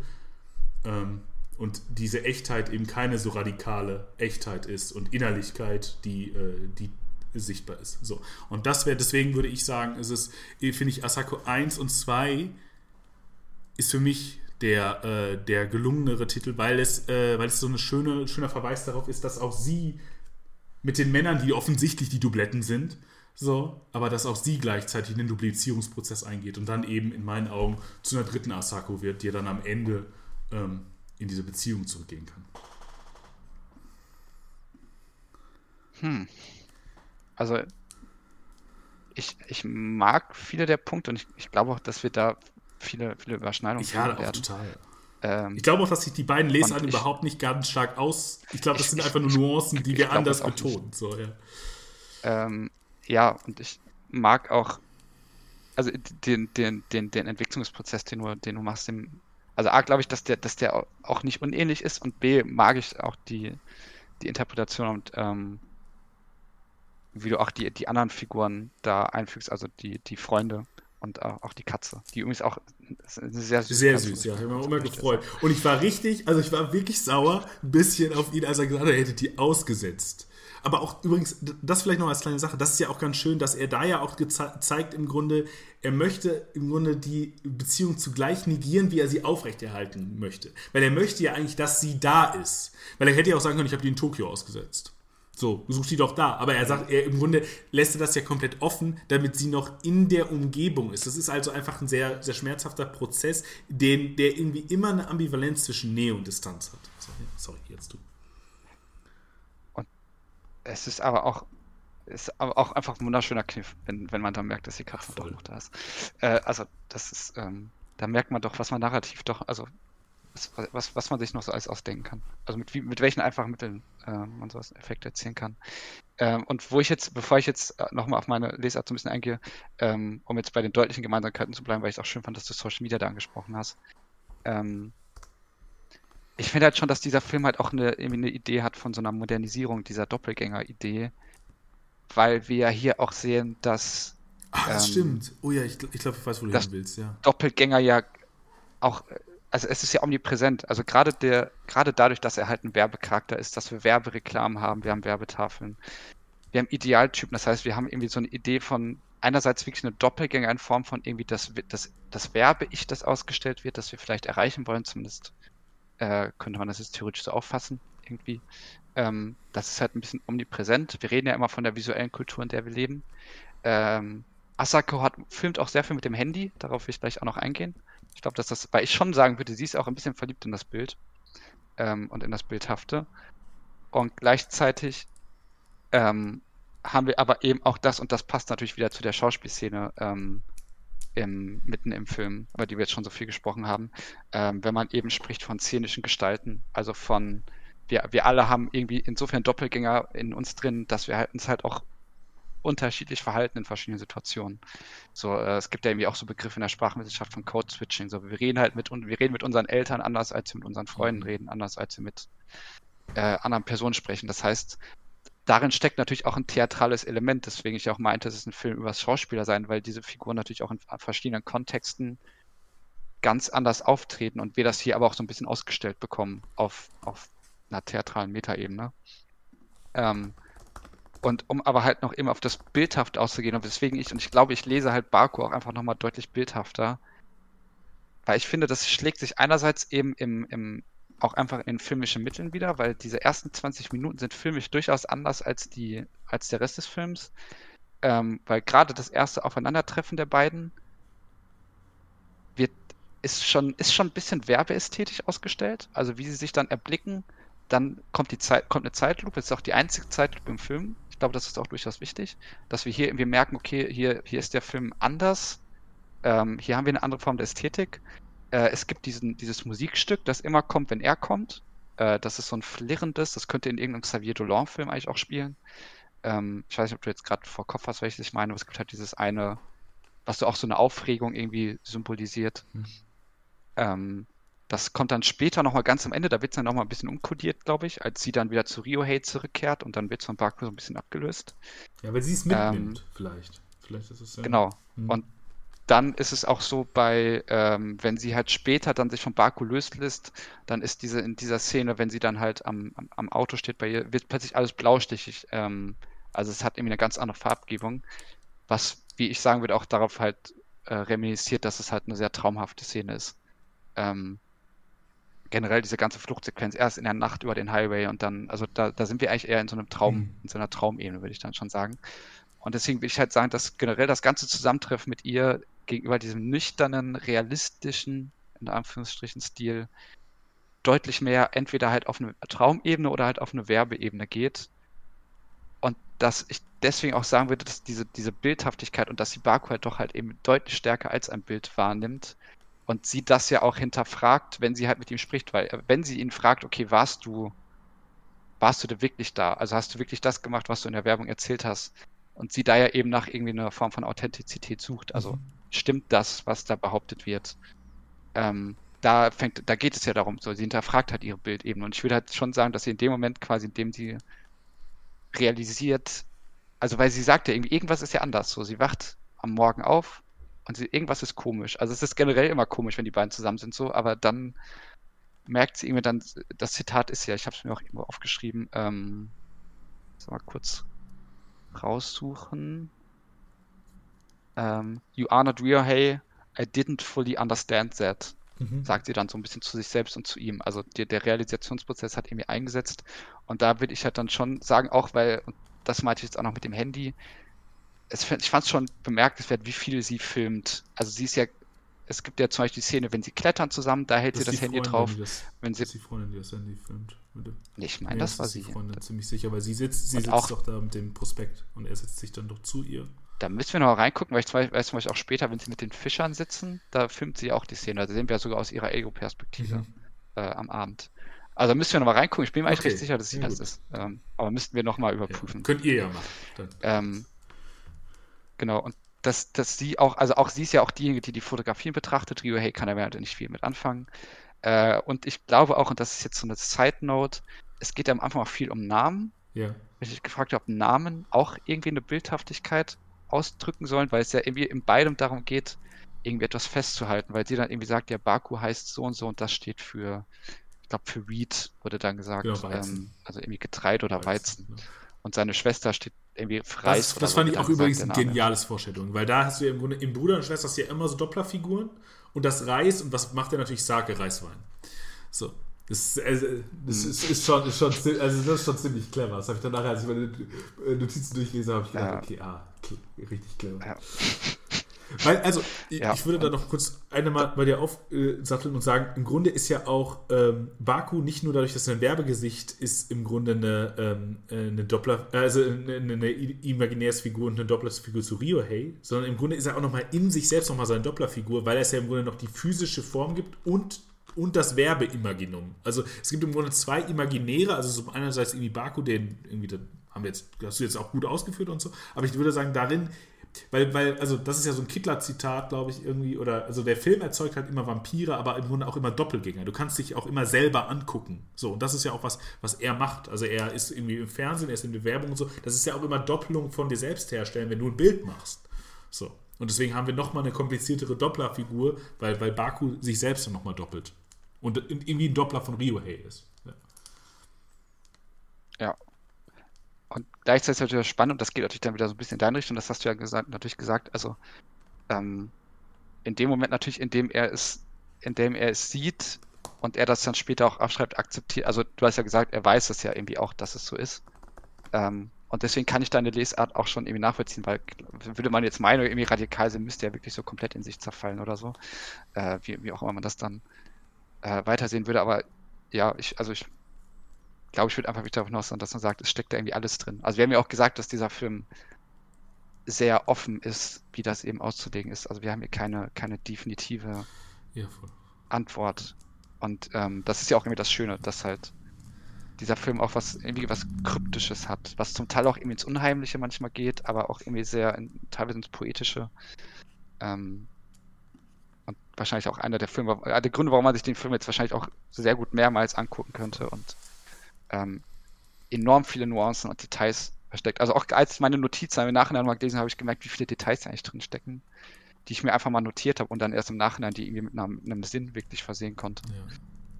Ja, ich glaube, ich, vielleicht kann, also zumindest für mich kann ich, kann ich unsere Lesarten so, so ver, äh, im Grunde versöhnen, dass ich denken würde, dass im Grunde diese Idee von Traum und Imaginäre, das ist im Grunde, dass sie ähm, im Grunde an das Substitut und die Veränderung, die Rio Hey, äh, die, die, die Baku in ihr erzeugt hat, im Grunde im Traum, in so einem traumhaften Szenario nochmal wieder zurück möchte. Das ist auch gleichzeitig im Grunde so ein regressives äh, Bedürfnis und, und so ein Wunsch. Und der, das kann halt nie aufgehen. Also Regression kann nie so 100% aufgehen. Regression ist immer ein ganz komischer äh, Prozess. Also das, sehen wir vielleicht gleich noch in einer Figur, bei dem wir meines Erachtens noch, noch reden müssen, dass das ein, ein Prozess ist, der, der, nie, der nie sich völlig abschließt. Und deswegen, dass das nur im Traum passiert und dass sie sich dann dagegen entscheidet, Traum übrigens auch, also der Träumer oder die Träumerin ist auch eine klassische Kinofigur, dahingehend, dass man ja, dass viele oder manche Theorien des Kinos und des Kinodispositivs davon ausgehen, dass man ja im Grunde selber ist wie der Träumende. Ne? Also da der, können wir auch auf Freud zurückgehen, der ja das Kino jetzt nicht so toll fand, oder beziehungsweise ganz viele Dispositivtheorien, die davon ausgehen, das ist im Grunde auch bei uns ein regressiver Wunsch, warum wir ins Kino gehen, weil wir im warmen Sessel sitzen, wir sind im Grunde paralysiert in einer, in einer Haltung wie im Mutterleib, es ist warm, es wird irgendwie sich um alles gekümmert und wir nehmen irgendwie von außen, ähm, außen ähm, äh, Reize war. So, und dagegen, glaube ich, stellt sich der Film dann aber auch. Also der, der Film sagt nicht, ist, ist kein Film, der irgendwie diese, diese Traum alleine Perspektive setzt. Ich glaube, das willst du auch gar nicht sagen, aber ich glaube, so könnte man es vielleicht äh, synthetisieren. Also, dass das der eine irgendwie schon eine, schon eine Aushandlung ist über die Frage dessen, was ist eigentlich das Imaginative, was ist das irgendwie, das, was zurückgelassen wird, was wir dann im Grunde auch aufbauschen, uns konstruieren, uns, äh, uns auch selbst da rein unglaublich stark äh, äh, einschreiben und mit dem wir dann irgendwie umgehen müssen und das wir dann äh, negieren müssen. Zumindest kann ich so unsere Lesarten vereinen, weil ich dann jetzt so gut finde, als einfach zu sagen, die unpassenden Punkte, da, da, ähm, da, da, da sträube ich mich gegen. Ich finde übrigens, ich habe am Anfang gesagt, dass ich das, das Medium so entscheidend und gut finde, um diese Geschichte zu erzählen, weil ich es richtig gut finde. Ich glaube, das habe ich noch nicht ganz ausgeführt. Ich würde das einmal ausführen, falls du nicht noch was sagen möchtest. Jetzt gerade, was passt. Äh, sorry, der, der letzte Teil war gerade kurz abgehakt. Also, ihr, ich würde jetzt noch was zum, äh, dazu sagen. Ich hatte am Anfang angedeutet, dass ich gesagt habe, dass diese Geschichte eine ideale Geschichte ist für das Kino und für das Dispositiv. Und dazu würde ich jetzt noch kurz was einfügen. Und dann würde ich noch einmal über die eine Figur reden, über die wir noch reden müssen, meines Erachtens nach. Und dann wäre ich für meinen ja. Teil fertig. Ja, ich, ich hätte auch nur noch ein, zwei Fußnoten. Also Gut, das, dann, das, das Wichtigste haben wir Dann gefühlt, bin ich total gespannt auf deine Fußnoten, die will ich auf jeden Fall hören. Ähm, aber dann füge ich auch noch eine Fußnote ein, aber fangen wir erstmal mit den Kinoframes an. Weil es für mich ja eine, eine, ein Film ist darüber, über die, über die Frage von reziproken Prozessen in Beziehungen zu Menschen. So, und da ist, glaube ich, der Film ein ideales Medium, um das zu machen. Weil der Film eben vier, nicht nur 24 Bilder die Sekunde Wahrheit sind, sondern 24 äh, Bilder die Sekunde im Grunde das Gleiche mit Minimalsdifferenz. Und genauso das sehen wir auch in diesen menschlichen Beziehungen. Die verändern sich immer minimal. Gleichermaßen ist das äh, Kino im Grunde auch damit ein Medium, was ein Bild erzeugt, also eine, wie wir jetzt in der Ausführung zum im Grunde selbst auch schon gesagt haben, immer irgendwie einen externalisierten Blick, der aber auch das die Idee von der eigenen Abgeschlossenheit durchaus auch problematisiert. Und dahin geht, es sind, glaube ich, diese leichten Abgänge, diese leichten Transformationen, die manchmal ganz große Brüche haben, weil man, wenn dann ein Schnitt kommt oder so, ist es, glaube ich, ein ideales Medium, um so Prozesshaftigkeiten und Reziprozitäten zu zeigen. Ich glaube, damit geht der Film wirklich, wirklich sehr gut um. Und zum Beispiel in so einem Medium wie dem Manga oder dem Comic oder so geht es viel mehr irgendwie so um zentrale Brüche und, und viel mehr. Das kann man da sehr viel leichter einfügen, weil man eben nicht die Abläufe, nicht die Verläufe hat, sondern immer im Grunde Bruchmomente, die dann irgendwie neu, neu arrangiert werden können. Deswegen finde ich, das ist ein, äh, es ist, und der, wie, wie, ich eben sagen würde, jetzt kommt nämlich komme ich auch zur letzten Figur noch, die sich, der sich ein, nämlich der Figur des Vermieters, des Freunds und des Cousins von Baku, der sich von der Stimmt. im Grunde so Tran äh, Transzendentalfigur, die nämlich die einzige Figur ist am Anfang, die es schafft, Asako zu einer im Grunde relativ starken Reaktion und Handlung zu, äh, äh, zu, bringen, nämlich indem er sich auf die Tanzfläche zieht und sagt, ja, lass uns doch einfach mal in den Raum des Transzendentalen gehen und beweg dich einfach, wie die Musik es von dir möchte, quasi. Und er macht ganz wilde Verdrehungen und Verrückungen und so weiter und sie findet es äh, toll, sie hat daran Spaß, er hat daran Spaß und dann fängt sie auch an, ähm, sich zu bewegen, bis dann, bis dann der neue, bis dann der neue äh, Song anfängt. Ähm, und der andere Mann kommt und dann auf einmal wieder so, eine, so, so ein Element äh, von äh, im Grunde so, ja, also ich hatte das mit bedrohen und, und wegtreten irgendwie beschrieben, beschrieben, aber auch gleichzeitig ist es so eine Inanspruchnahme. Und da ist vielleicht für deine Leser auch noch gut, dass die Freundin ja zu ihr hingeht und sie schnell umarmt, bevor er das im Grunde machen kann, in diesem Klammer Schmusetanz da und sie nochmal warnt davor, weil er ein Träumer sei. Also das ist ja, das ist ja auch ganz schön. Aber nochmal zurück zu der Figur, die im Grunde also am Anfang als so super aktive Figur ist, die im Grunde damit auch eine andere Form des cinematografischen Dispositivs ist, nämlich eine, die im Grunde radikale transzendentale Transformationen erzeugen kann, die dann später noch einmal betrachtet wird, nämlich in dem Moment, in dem sie zurückgebracht ist, nämlich auf im Grunde dieses Kinodispositiv, was ich vorhin beschrieben habe, mit gefesselt an einen Stuhl. Es wird um dich äh, sich um dich gekümmert, du bist warm und du nimmst nur noch Impulse wahr, aber kannst gar nicht mehr, kannst nicht mehr, nicht darauf reagieren. Das ist ja, also das ist ja ein sehr regressives Bild des Kinos, aber in dieser Figur kommt es dann, glaube ich, nochmal wieder. Und sie erzählt ihm das, sie also im Grunde, was sie auch nochmal macht, ist, nochmal, sie geht auf eine Bühne, weil er ja nicht mit ihr interagieren kann, muss sie also eine Aufführung machen für ein Publikum und in dem Moment, in dem sie aufführt, also sie quasi in dem Moment der, der, der, Kinovorstellung realisiert sie selbst erst, was sie für eine Rolle spielt und dass es immer sich nur um sie dreht und dass sie damit ganz vielen Leuten schadet und wie sie jetzt eine Transformation durchführen kann. Für mich ist aber die, die Figur von ihm in dem Moment noch viel entscheidender. Weil wenn er vom im Grunde transformatorischen, äh, gestalterischen und Transzendentalkino ähm, zu, äh, zu im Grunde einem sehr regressiven Kino wird, könnte man ja sagen, okay, das ist eine sehr, sehr, sehr düstere Bewegung, die das macht. Aber es sind im Grunde nur zwei Kinomodi, weil er bleibt immer noch aktiv. Es ist zwar klein, es ist zwar wenig, weil der Kinobetrachter, die Kinobetrachterin, die äh, in ihrem Stuhl sitzt, wir können ja auch nicht viel tun, aber wir können doch so ein bisschen was tun, nämlich wir können uns dazu positionieren. Erst sagt er der Mutter, dass sie Tee machen soll, das macht sie dann. Und dann unterbricht er sie an einer entscheidenden Stelle, wenn sie ihre Geschichte wieder erzählt. Was das nämlich schafft, ist drei Punkte meines Erachtens nach. Also sie erzählt wieder die Geschichte mit dem Mann und dem, äh, und dem, äh, dem Brot und dem Frühstück. Das erste, was es macht, das sehen wir dann kurz danach, ist, es erzeugt neue Informationen. Was er macht, ist im Grunde, den cinematografischen Einschnitt im Grunde zu sagen, ich mache jetzt einen Cut. Er macht den Cut und was äh, das erzeugt, also eine neue Editierung des Ganzen, ist, ähm, es führt zu neuen Informationen, die für, äh, für Asako wieder dafür entscheidend sind, zu dem Ende, wir haben noch nicht über das Ende geredet, das müssen wir gleich noch kurz machen, äh, noch zu dem Ende zu kommen, zu dem sie dann kommt, weil davor ist sie in einer Situation, die nicht lösbar für sie ist. Was sie also macht, ist in der, in der Kino, äh, in, dem, in der Kinoproduktion und in, in, in dem Moment, in dem sie etwas aufführt und eine Reflexion vom Publikum bekommt, sich also im Grunde in dem anderen selber sieht, das ist das das Entscheidende dieser, äh, dieser Struktur, äh, nimmt sie sich selbst wahr und sieht sie einen Ausweg. Ist eine total positive Figur des Kinos. Zweite Aktion, er gibt ihr die Möglichkeit, sich selbst in die Geschichte einzuschreiben. Das, was ihr vorher eben nicht möglich war. Wenn nämlich die Geschichte ganz erzählt wurde und Baku gegangen ist, um Frühstückssachen zu holen. Baku wollte es einfach reenacten. Aber dann hat es ja eigentlich keinen, hat, haben die beiden Personen ja keinen Platz in der Geschichte. Sondern alles, was passiert ist, die Geschichte wird nochmal aufgeführt, nur die Namen ändern sich, aber es ist keine neue Geschichte. Das, den Raum schafft er ihr damit auch. Und drittens ähm, ist es ein Verweis auf das, ich habe mal ganz kurz geguckt, was ich mir hier aufgeschrieben habe, weil gerade weil, habe ich mir drin einen Punkt vergessen, es ist ein Verweis auf das Ende der Film verlässt unsere Beziehung. So eine Beziehung wahrscheinlich stehen.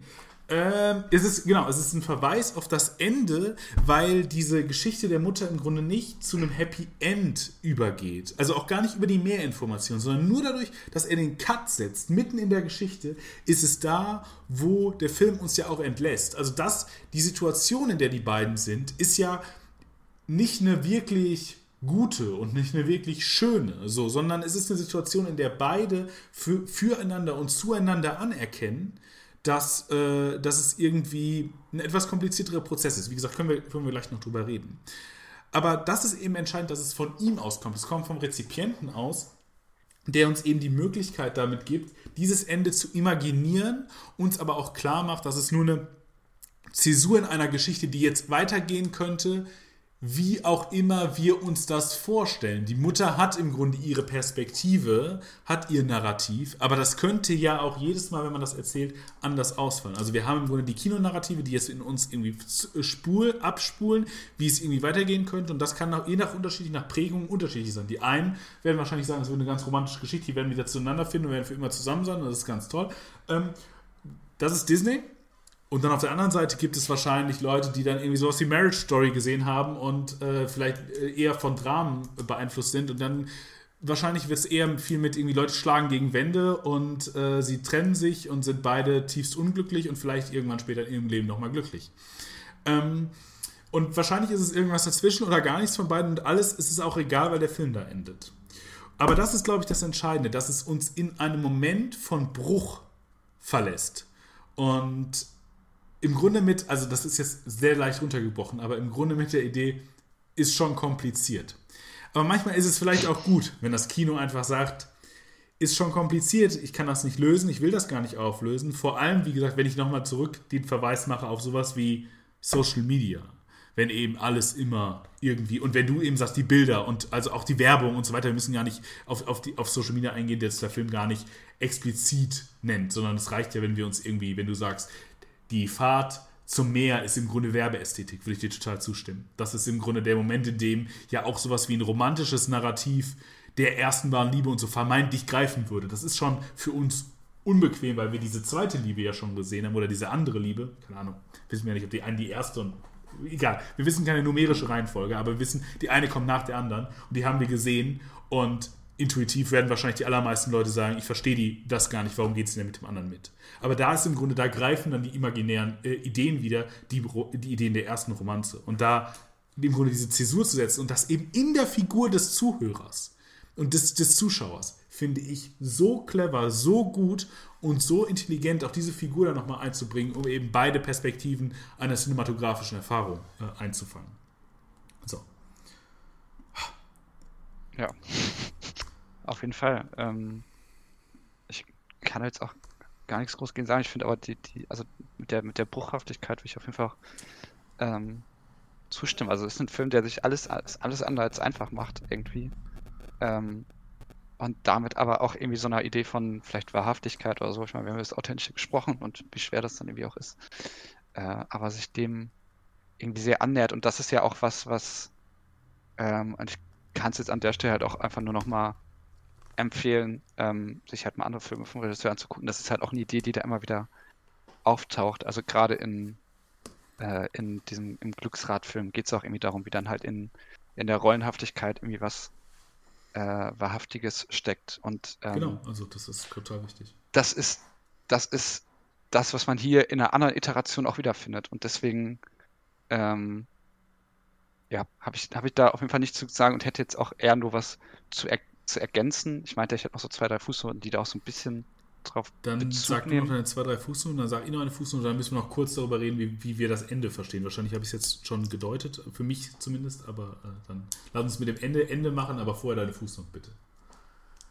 Mhm.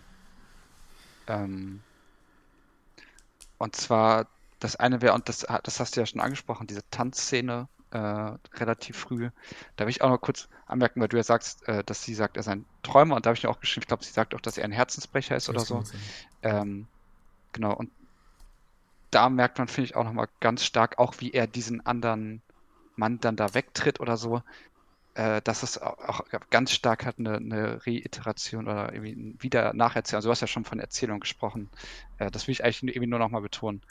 Ähm, wie sehr er gängige Bilder oder es muss jetzt nicht mehr um Bild gehen, aber gängige Geschichten, Typen irgendwie dort ja. genau re reproduziert. Von Anfang an eigentlich auch ähm, bis zum Ende und halt daran anknüpfen. Und das hatte ich ja auch schon mal angedeutet, aber ich finde, man müsste halt schon nochmal irgendwie auf, die, auf diese Thematik der Namen irgendwie, da, da muss, müsste man noch irgendwie was draus machen, weil in meiner sehr simplen Vorstellung wäre es einfach irgendwie nur, okay, Namen sind irgendwie auch Fotografien oder sowas so, weil äh, darin wird irgendwie was festgesetzt, eine Bedeutung äh, wie sie aus Fotografien oder aus diesen Bildern auch irgendwie eine, eine, eine Eindeutigkeit, also eine Bezeichnung irgendwie zieht.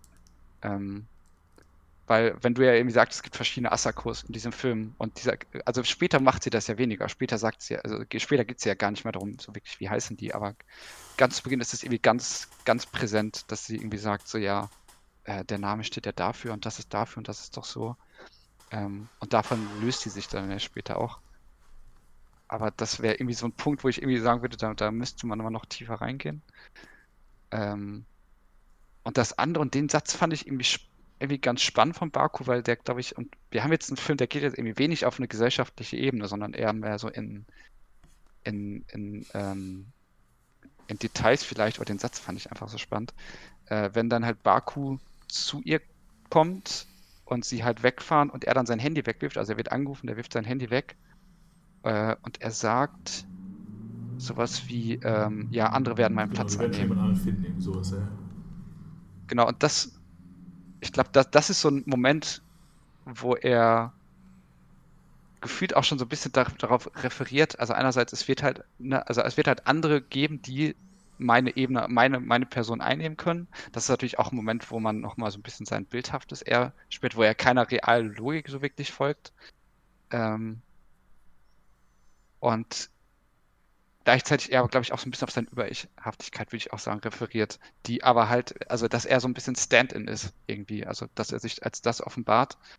Äh, und interessanterweise kopiert sie sie ja das dann auch. Also sie, diese, diese, diese Flucht dann irgendwie und dann sagen sie nicht auch, sie wollen irgendwie ähm, oder irgendwie zu, ne- zum Ort seines Hokkaido, Vaters fahren. Genau, in das Haus seines Vaters. Ja, das steht jetzt leer. Ähm, genau. Und da finde ich aber gerade halt anhand dieses Satzes das so spannend, dass sich da sehr viel mehr andeutet. Also die wir, der, der, der, das, der Film ist jetzt, das ist jetzt der letzte Film, der jetzt irgendwie eine Werbeindustrie kritisieren wird oder sowas. Und ich meine, damit will man es sich auch sehr einfach machen.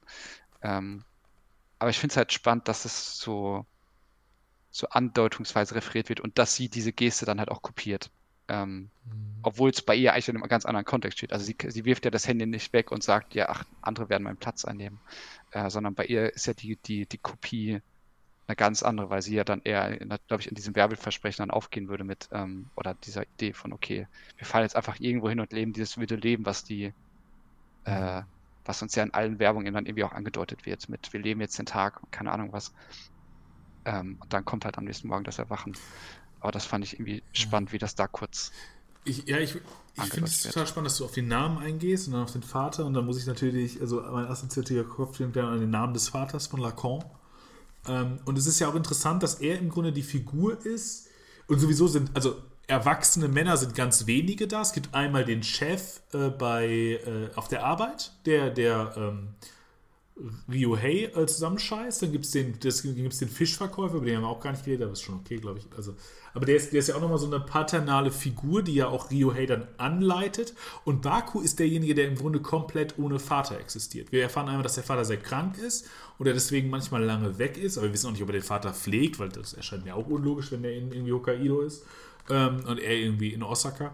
Ähm, und äh, also da, da, das ergibt irgendwie keinen Sinn. Und dann ist irgendwie der Vater tot und er will an diesen Ort zurück, äh, wo, wo der Vater ist, aber irgendwie im Grunde dann diese, im Grunde, wenn er der Träumer ist und der ja auch so in den Tag reinlebt, wie du ja sagst, im Grunde, wie, wie so uns so eine moderne Werbung irgendwie verkaufen wollen, dann ist er ja auch derjenige, der im Grunde ohne die Artikulation von dem, was Gesellschaft und damit im Grunde auch so eine andere Form des Vaters, äh, nämlich also eine systemische Form dessen, der Name des Vaters ist ja nicht nur bei Lacan auf den realen Vater, sondern im Grunde auch auf, äh, auf die Gesellschaft und äh, im Grunde auch sowas auf Gott äh, zu sehen. Und jemand, der im Grunde so ohne externe, der die Illusion lebt, ohne externe Regierung leben zu können. Also eben nur in diesen Bildern, die ihn natürlich gleichzeitig total determinieren. Also damit ist er natürlich, also er glaubt, glaube ich, sehr frei zu sein.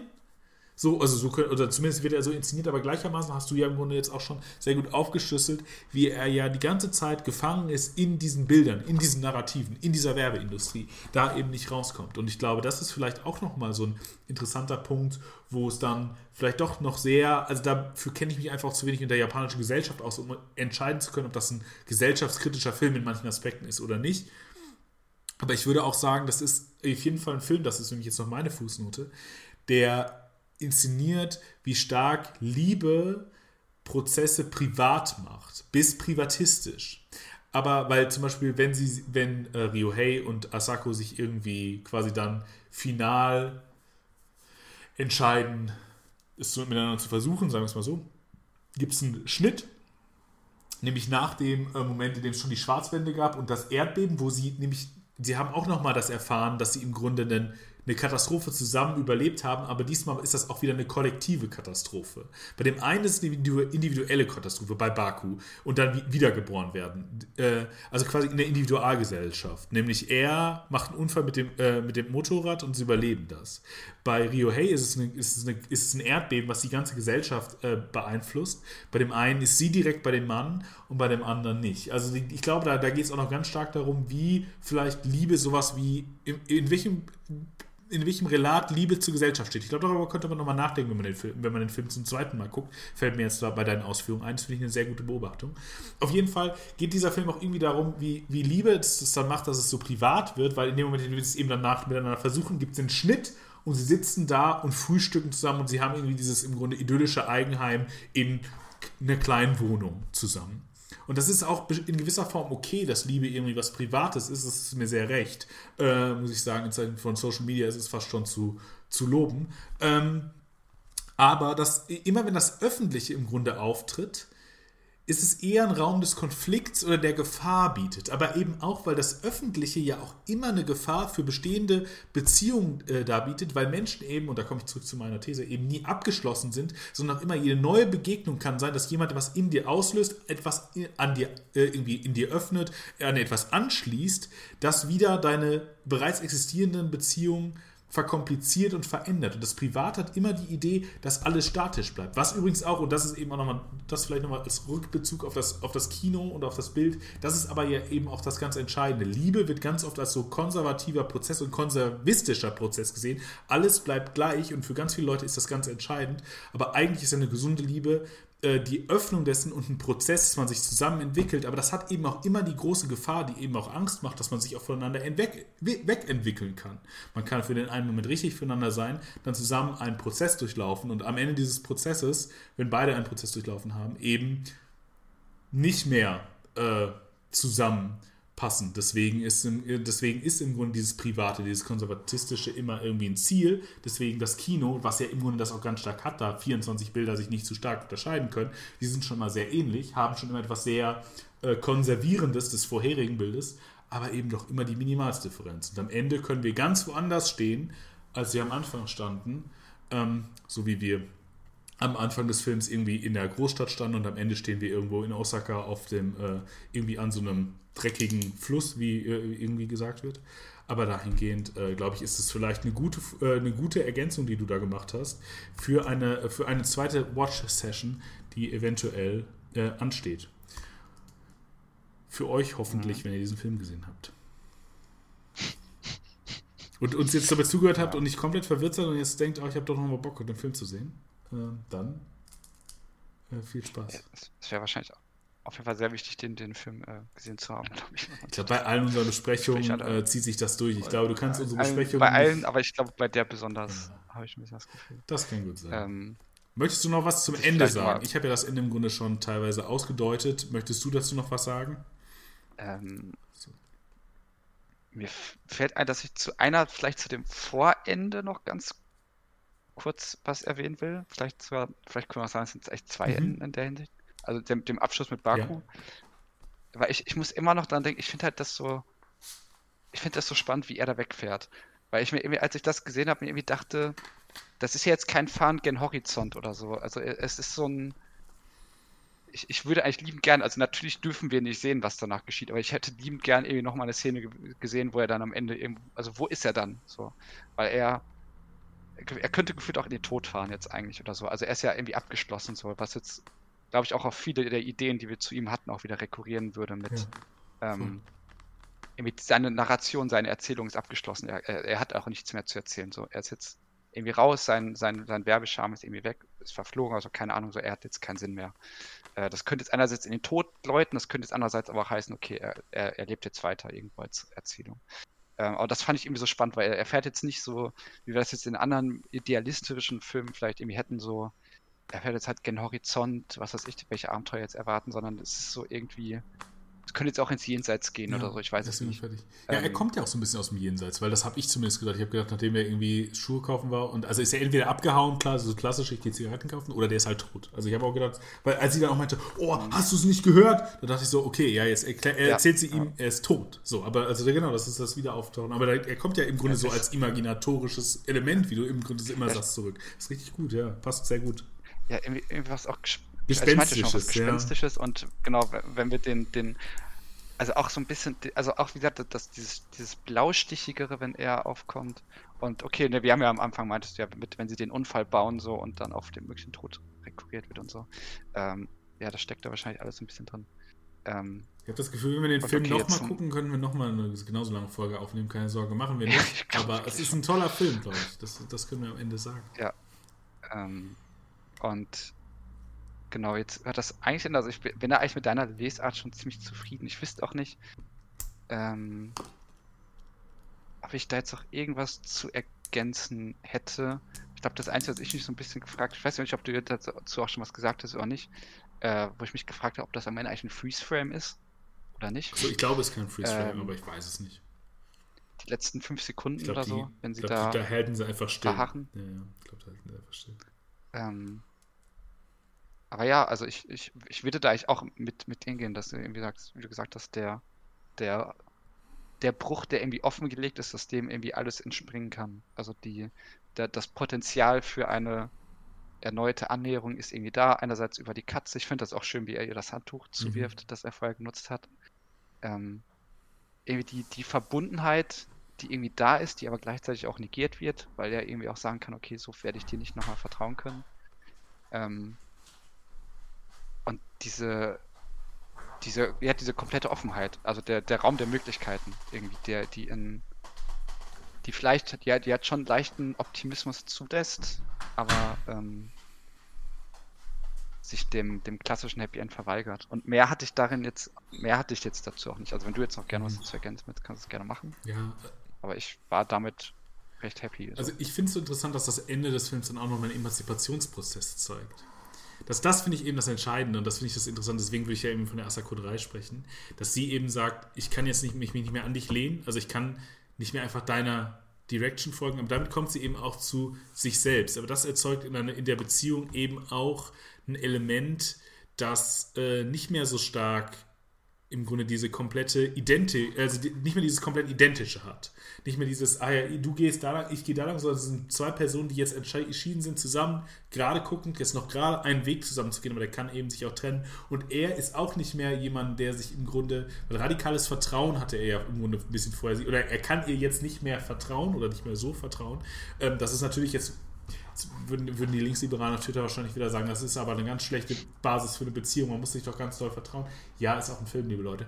Ähm, und, aber in, im Grunde ist er damit auch nochmal jemand, der stärker von, von, seiner, von seiner Frau, also ich glaube, sie hatte ja seinen Heiratsvertrag angenehm, zumindest Verlobte oder irgendwie, also zumindest eine Person, die er eigentlich mal heiraten wollte, rückt er auch wieder ein Stück ab, die äh, in der er näher war. Und dann im Grunde ist, diese, ist ja eben dies- dieser Bruch zwischen den beiden, aber im Grunde emanzipieren sich beide in gewisser Form von der Beziehung und daraus kann, so wäre meine These dann jetzt, etwas noch Besseres, Größeres, Schöneres entstehen als aus der vorherigen Abhängigkeit. Da könnte man, glaube ich, auch sich nochmal angucken, wie, und dafür müsste man sich jetzt die Japan, äh, dafür müsste man jetzt die japanische Gesellschaft besser kennen, als wir beide das tun, aber inwieweit das vielleicht auch vorher eine sehr, also eine modernisierte Form, aber doch relativ klassische Beziehung war und äh, also in der Form von irgendwie Mann geht irgendwie arbeiten, Frau bleibt zu Hause, das haben wir ja irgendwie. Wie, wie lange war es zum Beispiel juristisch so, dass Frauen ihre Erlaub die Erlaubnis des Mannes zum Beispiel gebraucht haben, um arbeiten zu gehen? In Deutschland ist es ja noch nicht so lange her, dass dem tatsächlich der Fall war.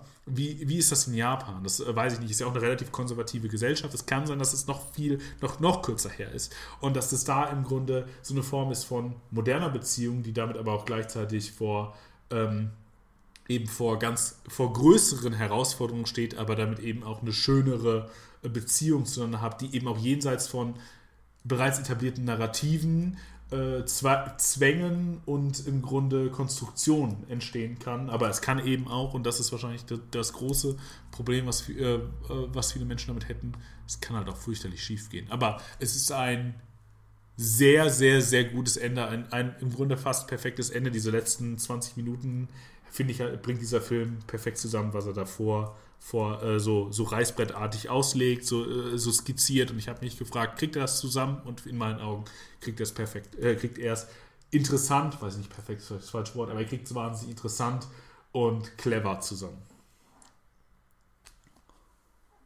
Ja, und die, ähm, das, das hast du ja so ein bisschen angedeutet, was fällt mir jetzt auch gerade halt, also bei Asako, bei Asako haben es gesagt, aber bei Ryohei ja auch, ähm, wenn wir so ein bisschen sagen, so sie finden auch so ein bisschen zu sich selbst, mhm. also die Karten sind so ein bisschen offengelegt und weil er, er hat ja auch vorher und äh, gesagt, und die Szene hast du auch kurz referiert, aber die finde ich ja eigentlich auch recht wichtig, dass er, als, als sie ihm beichtet, dass sie ihn ja vor allem erstmal attraktiv fand, weil er irgendwie Baku aussieht. Ähm, und er sagt ja, er hat das irgendwie eher als Glück aufgefasst, dass er sie, ähm, dass er sie halt daten kann, genau. was ich dann so ein bisschen mitgelesen habe, irgendwie, ähm, also dass, dass seine Verbundenheit, dass man Baku wirklich stark als sein Über-Ich lesen kann und dass er in der in dem Moment sich noch sehr glücklich damit schätzen kann, weil er, ähm, weil er merkt, okay, sein Über-Ich und er sind irgendwie real, also die überschneiden sich so, das passt. Mhm. So, und deswegen, da ist er noch eine Person. Und dann kommt ja die Krise, als dann, wenn er in Baku auftaucht und er merkt, ach warte mal, nein, ich bin nicht mein Über-Ich, sondern ich bin, und sie zieht mein Über-Ich mir vor. Äh, und in dem Moment quasi am Ende hat er das ja aber irgendwie auch verdaut. Also er, er hat das ja auch hinter sich gelassen, diesen Konflikt.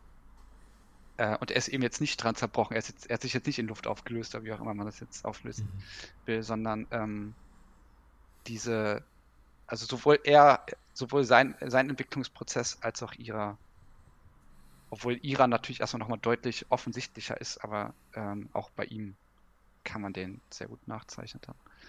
Ähm, und dass er sich auch irgendwie davon emanzipiert hat, könnte man sagen, glaube ich. Ja. ja. Auf jeden Fall. Würde, ich, ähm. würde ich so unterschreiben. Bis auf den Punkt, dass ich sagen würde, dass äh, Rio Hay sich irgendwo als Zitat oder Anschluss irgendwo wahrnimmt. Das Über-Ich. Da, da, das wäre vielleicht nur der Punkt, wo, wo wir ein bisschen Dissens hätten, ob das das Über-Ich ist. Aber das ist, das ist die Frage für einen anderen Podcast. Ich glaube, da können wir uns auch in Ambivalenz. Es ist ein, äh, ist ein Werbe-Ich. Äh, also, ja, ja, ich glaube, ich glaub, wir, wir können, wir können einander da jetzt gerade nicht mehr von überzeugen, aber das ist doch auch wunderbar in Ordnung, wenn wir auch vielleicht uns nicht ja. umarmend auf dem Balkon hier verabschieden, sondern auch nebeneinander. Also bei der Minimaldifferenz, die es hier gibt. Äh, ja. Das ist, das, ja, das ist schon im Detail. Ähm, aber ja, ich weiß nicht, willst du noch irgendwas empfehlen oder so, ähm, wenn wir jetzt den mit dem Film durch sind? Ähm, ich würde dann drei Dinge empfehlen, glaube ich. Ich habe äh, seit langem mal wieder einen meiner liebsten Spike Lee-Filme geguckt und einen der Filme, der am wenigsten Spike Lee ist, wahrscheinlich, nämlich Inside Man. Äh, ist immer noch einer der besten äh, Heist-Filme, finde ich, weil er eben auch filmisch sehr viel kann, weil es ein interessanter Film ist über die Frage von Medialität, über öffentliche Räume, über das, äh, über die, das Verhältnis und auch da darüber, wie, also da, da, da auch, also über eine Beziehung von Leuten, aber da im Grunde eher dazu, in dem Verhältnis zu, wie stehen wir eigentlich zu Menschen des öffentlichen Raums, wenn wir diesen durchlaufen, wie nehmen wir einander als Gesellschaft, als Subjekte wahr. Das ist eigentlich dahingehend wirklich ein interessanter Film, deswegen würde ich den empfehlen. Ähm, dann ähm, Nummer zwei, The Guilty, und zwar das Original. Das ist ja original ein dänischer Film, glaube ich, oder skandinavisch auf jeden Fall. Ähm, jetzt weiß ich nicht, ob Dänemark offiziell Skandinavien ist, da habe ich mich schon wieder in, in, in Teufels Küche begeben. Äh, auf jeden Fall von Gustav Möller, derjenige. Nicht das Remake von Netflix, habe ich noch nicht geguckt, aber ich glaube auch, dass es ein Film ist, den Netflix nicht machen kann, weil es ein Film ist, der durch eine dediziert intelligente und ruhige Kameraführung ähm, äh, hervorsticht, durch wahnsinnig gutes äh, Writing und über der im Grunde die große Frage diskutiert, äh, die schon im Titel steht, nämlich die große Frage von Schuld. Und das aber ein bisschen wahrscheinlich klüger macht, als man das jetzt intuitiv äh, verhandeln würde, da im Grunde auch wieder die mediale, das mediale Dispositiv einschiebt und die Frage nach der systemischen äh, Gewalt und der Schuld äh, der Polizei. Äh, das finde ich, das fand ich also einen, einen, ganz gelungenen Film und vor allem als kleines Kammerspiel, der macht einfach auch äh, sehr viel Spaß. Und ähm, dann als allerletzte äh, Empfehlung, ich glaube, den kann man noch empfehlen, äh, auch wenn für uns die Urlaubssaison eigentlich ein bisschen vorbei ist, aber Italien ist immer schön. Call Me By Your Name ist äh, ein wirklich guter Film. Ich habe mich jetzt wahrscheinlich in die Drittliste gesetzt, weil ich jetzt gerade einen Army Hammer Film äh, beworben habe oder empfohlen habe. Naja, gut. Ähm, kann man nichts machen. Ist ein wirklich guter Film aus verschiedensten Aspekten, aber vor allem in seinem Referenzdreieck zwischen Philosophie, äh, Coming of Age und im Grunde Renaissance-Kunst. Das ist ganz offensichtlich und das müsste man länger aufführen, um dazu nichts Triviales zu sagen. Das tue ich hier nicht, aber äh, falls ihr den noch nicht gesehen habt, dann äh, lebt ihr genauso wie ich unter einem Stein wahrscheinlich. Aber vielleicht lohnt es sich dann mal doch mal unter dem Streit hervorzukriechen und diesen Film sich anzugucken. Vor allem, wenn jetzt die kalte Jahreszeit kommt, in die Decke einmuckeln. Äh, ganz dolle, damit einem auch ein bisschen warm wird und es ein bisschen ist wie in Italien. Und dann guckt man sich diesen wunderschönen Sommer in Italien an. Möchtest du uns noch was empfehlen, Lukas? Oder bist du für heute wunschlos glücklich? Ähm, ich ich mache es jetzt, glaube ich, so ein bisschen einfach. Also einen anderen Film hätte ich vielleicht auch noch, ich gerade geschaut habe. Äh, welchen ich ganz spannend fand, war In the Valley of Ila. Ähm, das ist so ein Kriegs-, Antikriegsdrama, äh, für, für den ich so eine Empfehlung bekommen hatte, naja, aufgrund aktueller politischer Ereignisse oder schon länger andauernder politischer Ereignisse, in dem es darum geht, dass ein Veteran, ich glaube Vietnam oder Korea wird Veteran, ich bin nicht mehr ganz sicher, ähm, seinen Sohn sucht, der im Irakkrieg gedient hat und der eben nach Hause gekehrt sein sollte und der dann aber irgendwie verschwunden ist. Und ähm, dieser Veteran, gespielt von Tommy D. Jones, äh, sucht eben dann seinen Sohn und versucht herauszufinden, was es drauf und stößt halt eben, weil es um den Irakkrieg geht, ähm, ja, auf Verfehlung des Militärs und auch auf Verfehlung seines Sohnes. Und ein man merkt, wie dort sein, langsam sein Bild zerbricht. Und ich glaube, das ist ein Film, der, den man so ein bisschen noch anmerkt, dass er aus, also ist von 2007, der man den 2000er noch anmerkt, ähm, weil der schon noch aus einer durchaus sehr, ja, durchaus irgendwie patriotischen Perspektive noch diesen Krieg beleuchtet oder Krieg allgemein.